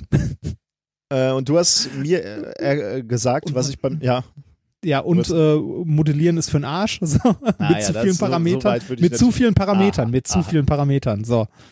Ähm, und du hast äh, mir gesagt, was ich beim nächsten Mal erzählen kann, wenn mal wieder der Klugscheißer-Schüler mich fragt, Ja. Wie funktioniert Laserkühlung? wie funktioniert Laserkühlung. Übrigens soll das Ja. nicht so negativ klingen. Ne? Ich freue mich ja, wenn, wenn Ja, interessierte natürlich. Schüler ins, ins Labor kommen. Ich meine, das sind die, Ich- die nachher äh, Ja. gute Physiker werden. Also Ich- äh, ich voller hatte mal- Respekt, sag ich hatte mal ein Kind nach einer Kindervorlesung, das kam zu mir nach vorne und sagte, soll ich dir mal sagen, wie man ein Laserschwert richtig baut? mein Papa ist nämlich Ingenieur. Oh, ja. und? Konnte er Ja. dir erklären oder? Nee, konnte. Er hat, er, er hat was von, äh, von einem schwarzen Loch im Griff gesagt. Ah, das okay, ja, dann ähm, der Klassiker. viel ja. Glück beim Patentieren lassen, würde Ja. ich sagen. Gut, ähm, auch heute müssen wir uns natürlich wieder bedanken für eure Amazon-Käufe. Ist Ja. wieder ein bisschen was zusammengekommen und bei uns abgefallen. Dank. Vielen Dank dafür. Ich habe auch einen Amazon-Kauf der Woche rausgesucht. Äh, an dieser Stelle Ja. auch vielen Dank an die Patronen und so. Ne? Wir Richtig. müssen uns um diese T-Shirts die kümmern. T-Shirts, ja, ist noch nicht vergessen, ja. Ähm, Ja. Müssen wir wirklich machen, ne? Ja, müssen wir. Das die ist Spenden langsam. sind schon länger als ein Jahr dabei, ne? ja, ja, genau. Das, da müssen wir wirklich. Ich arbeite ja an dem Buch fleißig, damit das fertig wird, ne? Ja, ich, äh, ich arbeite an meiner Erwerbstätigkeit. Also Ja. deswegen, Das ist, das ist ja auch meine. Ähm, nee, wir, wir, äh, wir können das ja so machen. Wir, wir schicken die T-Shirts raus, wenn auch das Buch da ist. du merkst, man würde jetzt ein Raunen hören und eine Ja, uh. Verzweiflung, weil den Leuten Ja. klar ist, es wird nie ein T-Shirt geben. Hey, hey, hey, Vorsicht, ganz vorsichtig. Wie gesagt, es fehlen noch zwei Kapitel. Lass uns bitte die T-Shirts früh, also ich, ich habe vollstes Vertrauen, so, so wie die Kanzlerin immer sagt, ich, äh, ich habe vollstes Vertrauen in dich, aber bitte lass uns die T-Shirts trotzdem vorher rausschicken. Äh, Wir, wir müssen noch ein Motiv machen, ne? Ja, aber können wir, können wir nicht eins nehmen, was wir eh schon haben und dann auch noch irgendwie auf äh, irgendwie Nein, ja, Patronen also bitte, die, die, die Leute haben so lange unterstützt, da gibt's ein Supporter, extra Motiv. Ja, Supporter Group. bitte. Ja, bitte. Äh, das äh, Buch erscheint übrigens am 12. Mai. Also so lange ist es gar nicht mehr hin. Daher. Ja, das wäre ja nicht die erste Deadline, die du reißt. Nee, aber diesmal habe ich, diesmal bin ich positiv. Äh, also guten Mutes. Sonst war das ja immer eher so ein, ah, ja. Ja.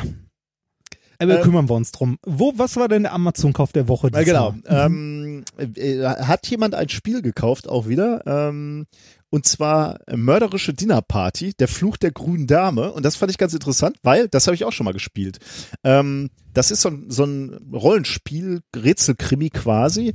Ähm, äh, und das ist in so ein Setting ähm, gesetzt, was du nachstellen kannst ka- quasi zu Hause. Also du Oh. äh, in diesem Spiel sind äh, beispielsweise, also sind die Rollen für Ach, die ist so ein- jeweiligen Mitspieler drin, ne? Und ah, das du ist lädst so ein dann- Krimi-Dinner. genau, ja, du lädst dann zu Hause Ah. zu dir äh, für ein, ein Abendessen ein und Ja. verschickst mit den Einladungen, die natürlich auch schon stilecht sind, je nach gewähltem Szenario, ähm, ähm, die, die Rollen quasi, also die, äh, wie hast du dich anzuziehen, oder das sind Vorschläge, ne, musst du natürlich nicht machen, aber wie, wie sollst du dich anziehen, äh, was ist dein Charakter, wie spricht der, äh, welchen Hintergrund hat der und dann kommst du da zu dieser Dinnerparty und dann kriegst du immer noch so zusätzliche Inf äh, Informationen zu deinem Charakter und Anweisungen, wie du dich zu verhalten Ja. hast. Und du kriegst auch Rollen zugewiesen, also einer ist der Mörder, einer ist, weiß ich nicht mehr genau, ähm, will auch nicht zu viel verraten. Ähm, und dann entspinnt sich eine Geschichte und äh, alle, alle Gäste sind eigentlich verdächtig und wir müssen rausfinden, wer war jetzt der Mörder quasi. Weiß denn der Mörder, dass er der Mörder ist? Äh, der Mörder weiß, wer der Mörder ist, ja. Okay. Und der Okay. muss muss natürlich äh, muss natürlich ähm, äh, glaube ich zumindest, dass er das, ich, ich weiß gar nicht, das erfährt er glaube ich im im Laufe des Spiels. Also das Ah, weiß er nicht okay. von vornherein, sondern das erfährt er im im Laufe des Spiels. Es, Warte mal, äh, meine die die ominöse Frau auf meiner Seite schüttelt gerade den Kopf. Äh, wei- weiß der Mörder von vornherein? Sie sagt ja. Ich war nicht der Mörder, Okay. deswegen erinnere ich mich nicht mehr.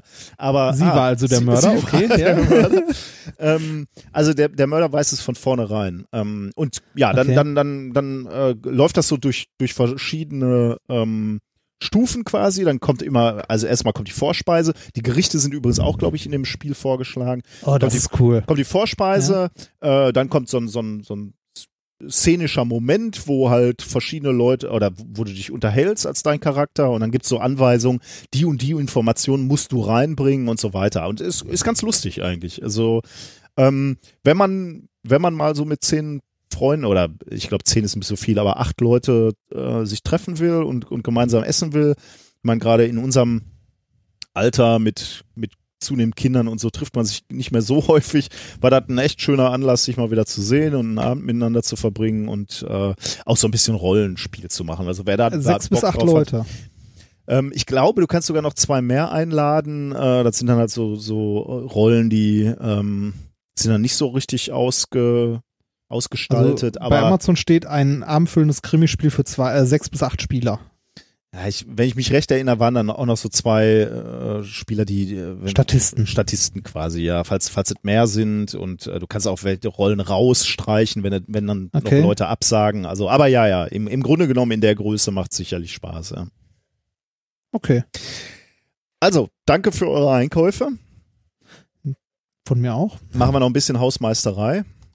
Äh, ja, haben wir noch was? Ähm, ich wollte natürlich zum einen, aber das haben wir schon gesagt, äh, darauf hinweisen, dass es eventuell zu leichten Verzögerungen in der nächsten Folge kommt. ja, Ne? ja. Wir hoffen Ja. nicht. Wir versuchen Ja. jetzt so in, in den nächsten Tagen schon die nächste Sendung vorzubereiten, so dass wir, wann immer du ein gutes Netz hast, äh, Ich packe auch alles können. an Technik, ich packe alles an Technik ein, was, äh, was halt irgendwie geht. Ja. Ähm, hoffe, dass ich da, also im schlimmsten Fall probiere ich, glaube ich, mal ähm, mein, äh, mein Handy, wenn ich da eine mexikanische SIM-Karte bekommen habe, irgendwie per USB an meinen Rechner zu hängen und darüber äh, mal gucken, vielleicht geht das. WLAN scheidet ja leider aus. Wir versuchen es mal. Möglichst. Im schlimmsten Fall Skype. Gut, ja. ähm, ja, ich meine, ja, ja, genau. WLAN könnte natürlich auch bedeuten, dass wir einen Double Ender machen und du äh, dann dann haben wir hören wir uns halt knacksend. Wenn das noch einigermaßen erträglich ist, geht das ja auch. Ja, ja, Aber dann geht wir, das wir auch. versuchen es mal zu zu realisieren für euch. Ja. Ähm, ich wollte noch mal kurz darauf hinweisen, dass äh, ich hier noch ein paar Umschläge habe, die ich noch nicht rausgeschickt habe mit, äh, mit Ich habe hier auch noch welche. Also neben denen, die ich dir mitgebracht habe letztens, habe ich hier auch noch gerade, sehe ich gerade zwei rumliegen. Ich habe die noch nicht rausgeschickt, obwohl ich beim letzten Mal behauptet habe, ich habe es schon gemacht, weil äh, diese Aufkleber vom 33C3, die er erstens sehr schön waren und zweitens sehr gut ankamen, äh, alle waren. Und da hast du dankenswerterweise noch mal welche nachdrucken lassen. Sind die mittlerweile Die sind angekommen? angekommen, ja. Das freut mich, ja. Äh, und deswegen packe ich jetzt demnächst die, die Umschläge voll und dann gehen sie raus. Aber ich wollte euch halt diese, diese schönen Aufkleber auch noch reinpacken. Äh, ähm, ja, ich finde die halt irgendwie cool. Ich finde die auch super. Also, Und da muss ich nochmal darauf hinweisen, ich habe mir nämlich gerade, während du geredet hast über Laserkühlung und ich zugehört habe, äh, habe ich aber trotzdem noch äh, schnell in dein Video mit den Wunderkerzen reingeguckt und ich muss wirklich sagen, es ist ein sehr schönes äh, Video geworden. Ähm, vom Experiment heute. Äh, ihr müsst also auf jeden Fall dieses Video mal gucken. Äh, wir haben schon mal so Videos, wo man sagt, okay, muss man nicht gesehen haben, aber das ist echt das geil. ist ganz nett, ne? Ja, weil du nachher auch Das- dieses, d- d- ja, das Gas anzündest, ist schon ziemlich cool. finde Ich hätte das eher anzünden sollen. Ah, war, ist schon cool so. Also, gefällt mir ganz gut. Also, jetzt, jetzt ist, äh, ist hier die Folge zu Ende. Das heißt, ihr könnt jetzt sofort oder nachdem ihr das Auto geparkt habt, ähm, dieses Video angucken. Ihr werdet es in den Shownotes finden. Ja. Okay, das war Minkorrekt Folge 89 vom 24.01.2017 und wir enden wieder mit einem Song von unserem äh, DJ, Sendungs-DJ Patrick, äh, The Irrationally Long Number Genau. Pie Song. Dann machen, machen wir, machen wir das, äh, das Kamerakind, also Genau, quasi ja. als, genau. ja, das Songkind. Ähm, ist, Apropos, ähm, ich habe überlegt, äh, eventuell, wenn ich das zeitlich auf die Kette kriege, nehme ich äh, diese kleine Kamera mit nach Mexiko und mach mal ein paar Bilder. dann äh, kann ich zwischendurch mal twittern. Ja, da war ich jetzt von ausgegangen, dass man mal was von Ja, mir hört. event eventuell kann ich äh, auch das ein oder andere kleine Video machen. Ich schau mal. Ja. Mal gucken. Ja, Okay, dieser Song, also ein Song, der ähm, Pi als Zahl absingt und äh, mit dem Anspruch, die gesamte Zahl abzusingen. Das natürlich nicht geht. Deswegen hören wir auch irgendwann mittendrin auf. Der, der ganze Song geht nämlich ähm, 14 Minuten. Das erspare ich das, euch. ja. Wenn man nur die, so die ersten zwei, drei Minuten Künstlich in die Länge ziehen. dann blenden wir aus. Aber äh, falls ihr Bock habt und das auch lustig findet, äh, guckt mal ähm, in das Video rein, was wir verlinken, weil am Ende äh, fallen die Musiker dann vor Erschöpfung um und äh, sind völlig verzweifelt und wahnsinnig. das Ende geworden. vom Video ist tatsächlich ganz lustig. Da habe ich auch von mal reingeguckt. Ja, finde ich auch. ja Okay, dann danke euch, danke dir. macht's gut. Tschüss. Bis bald. Tschüss.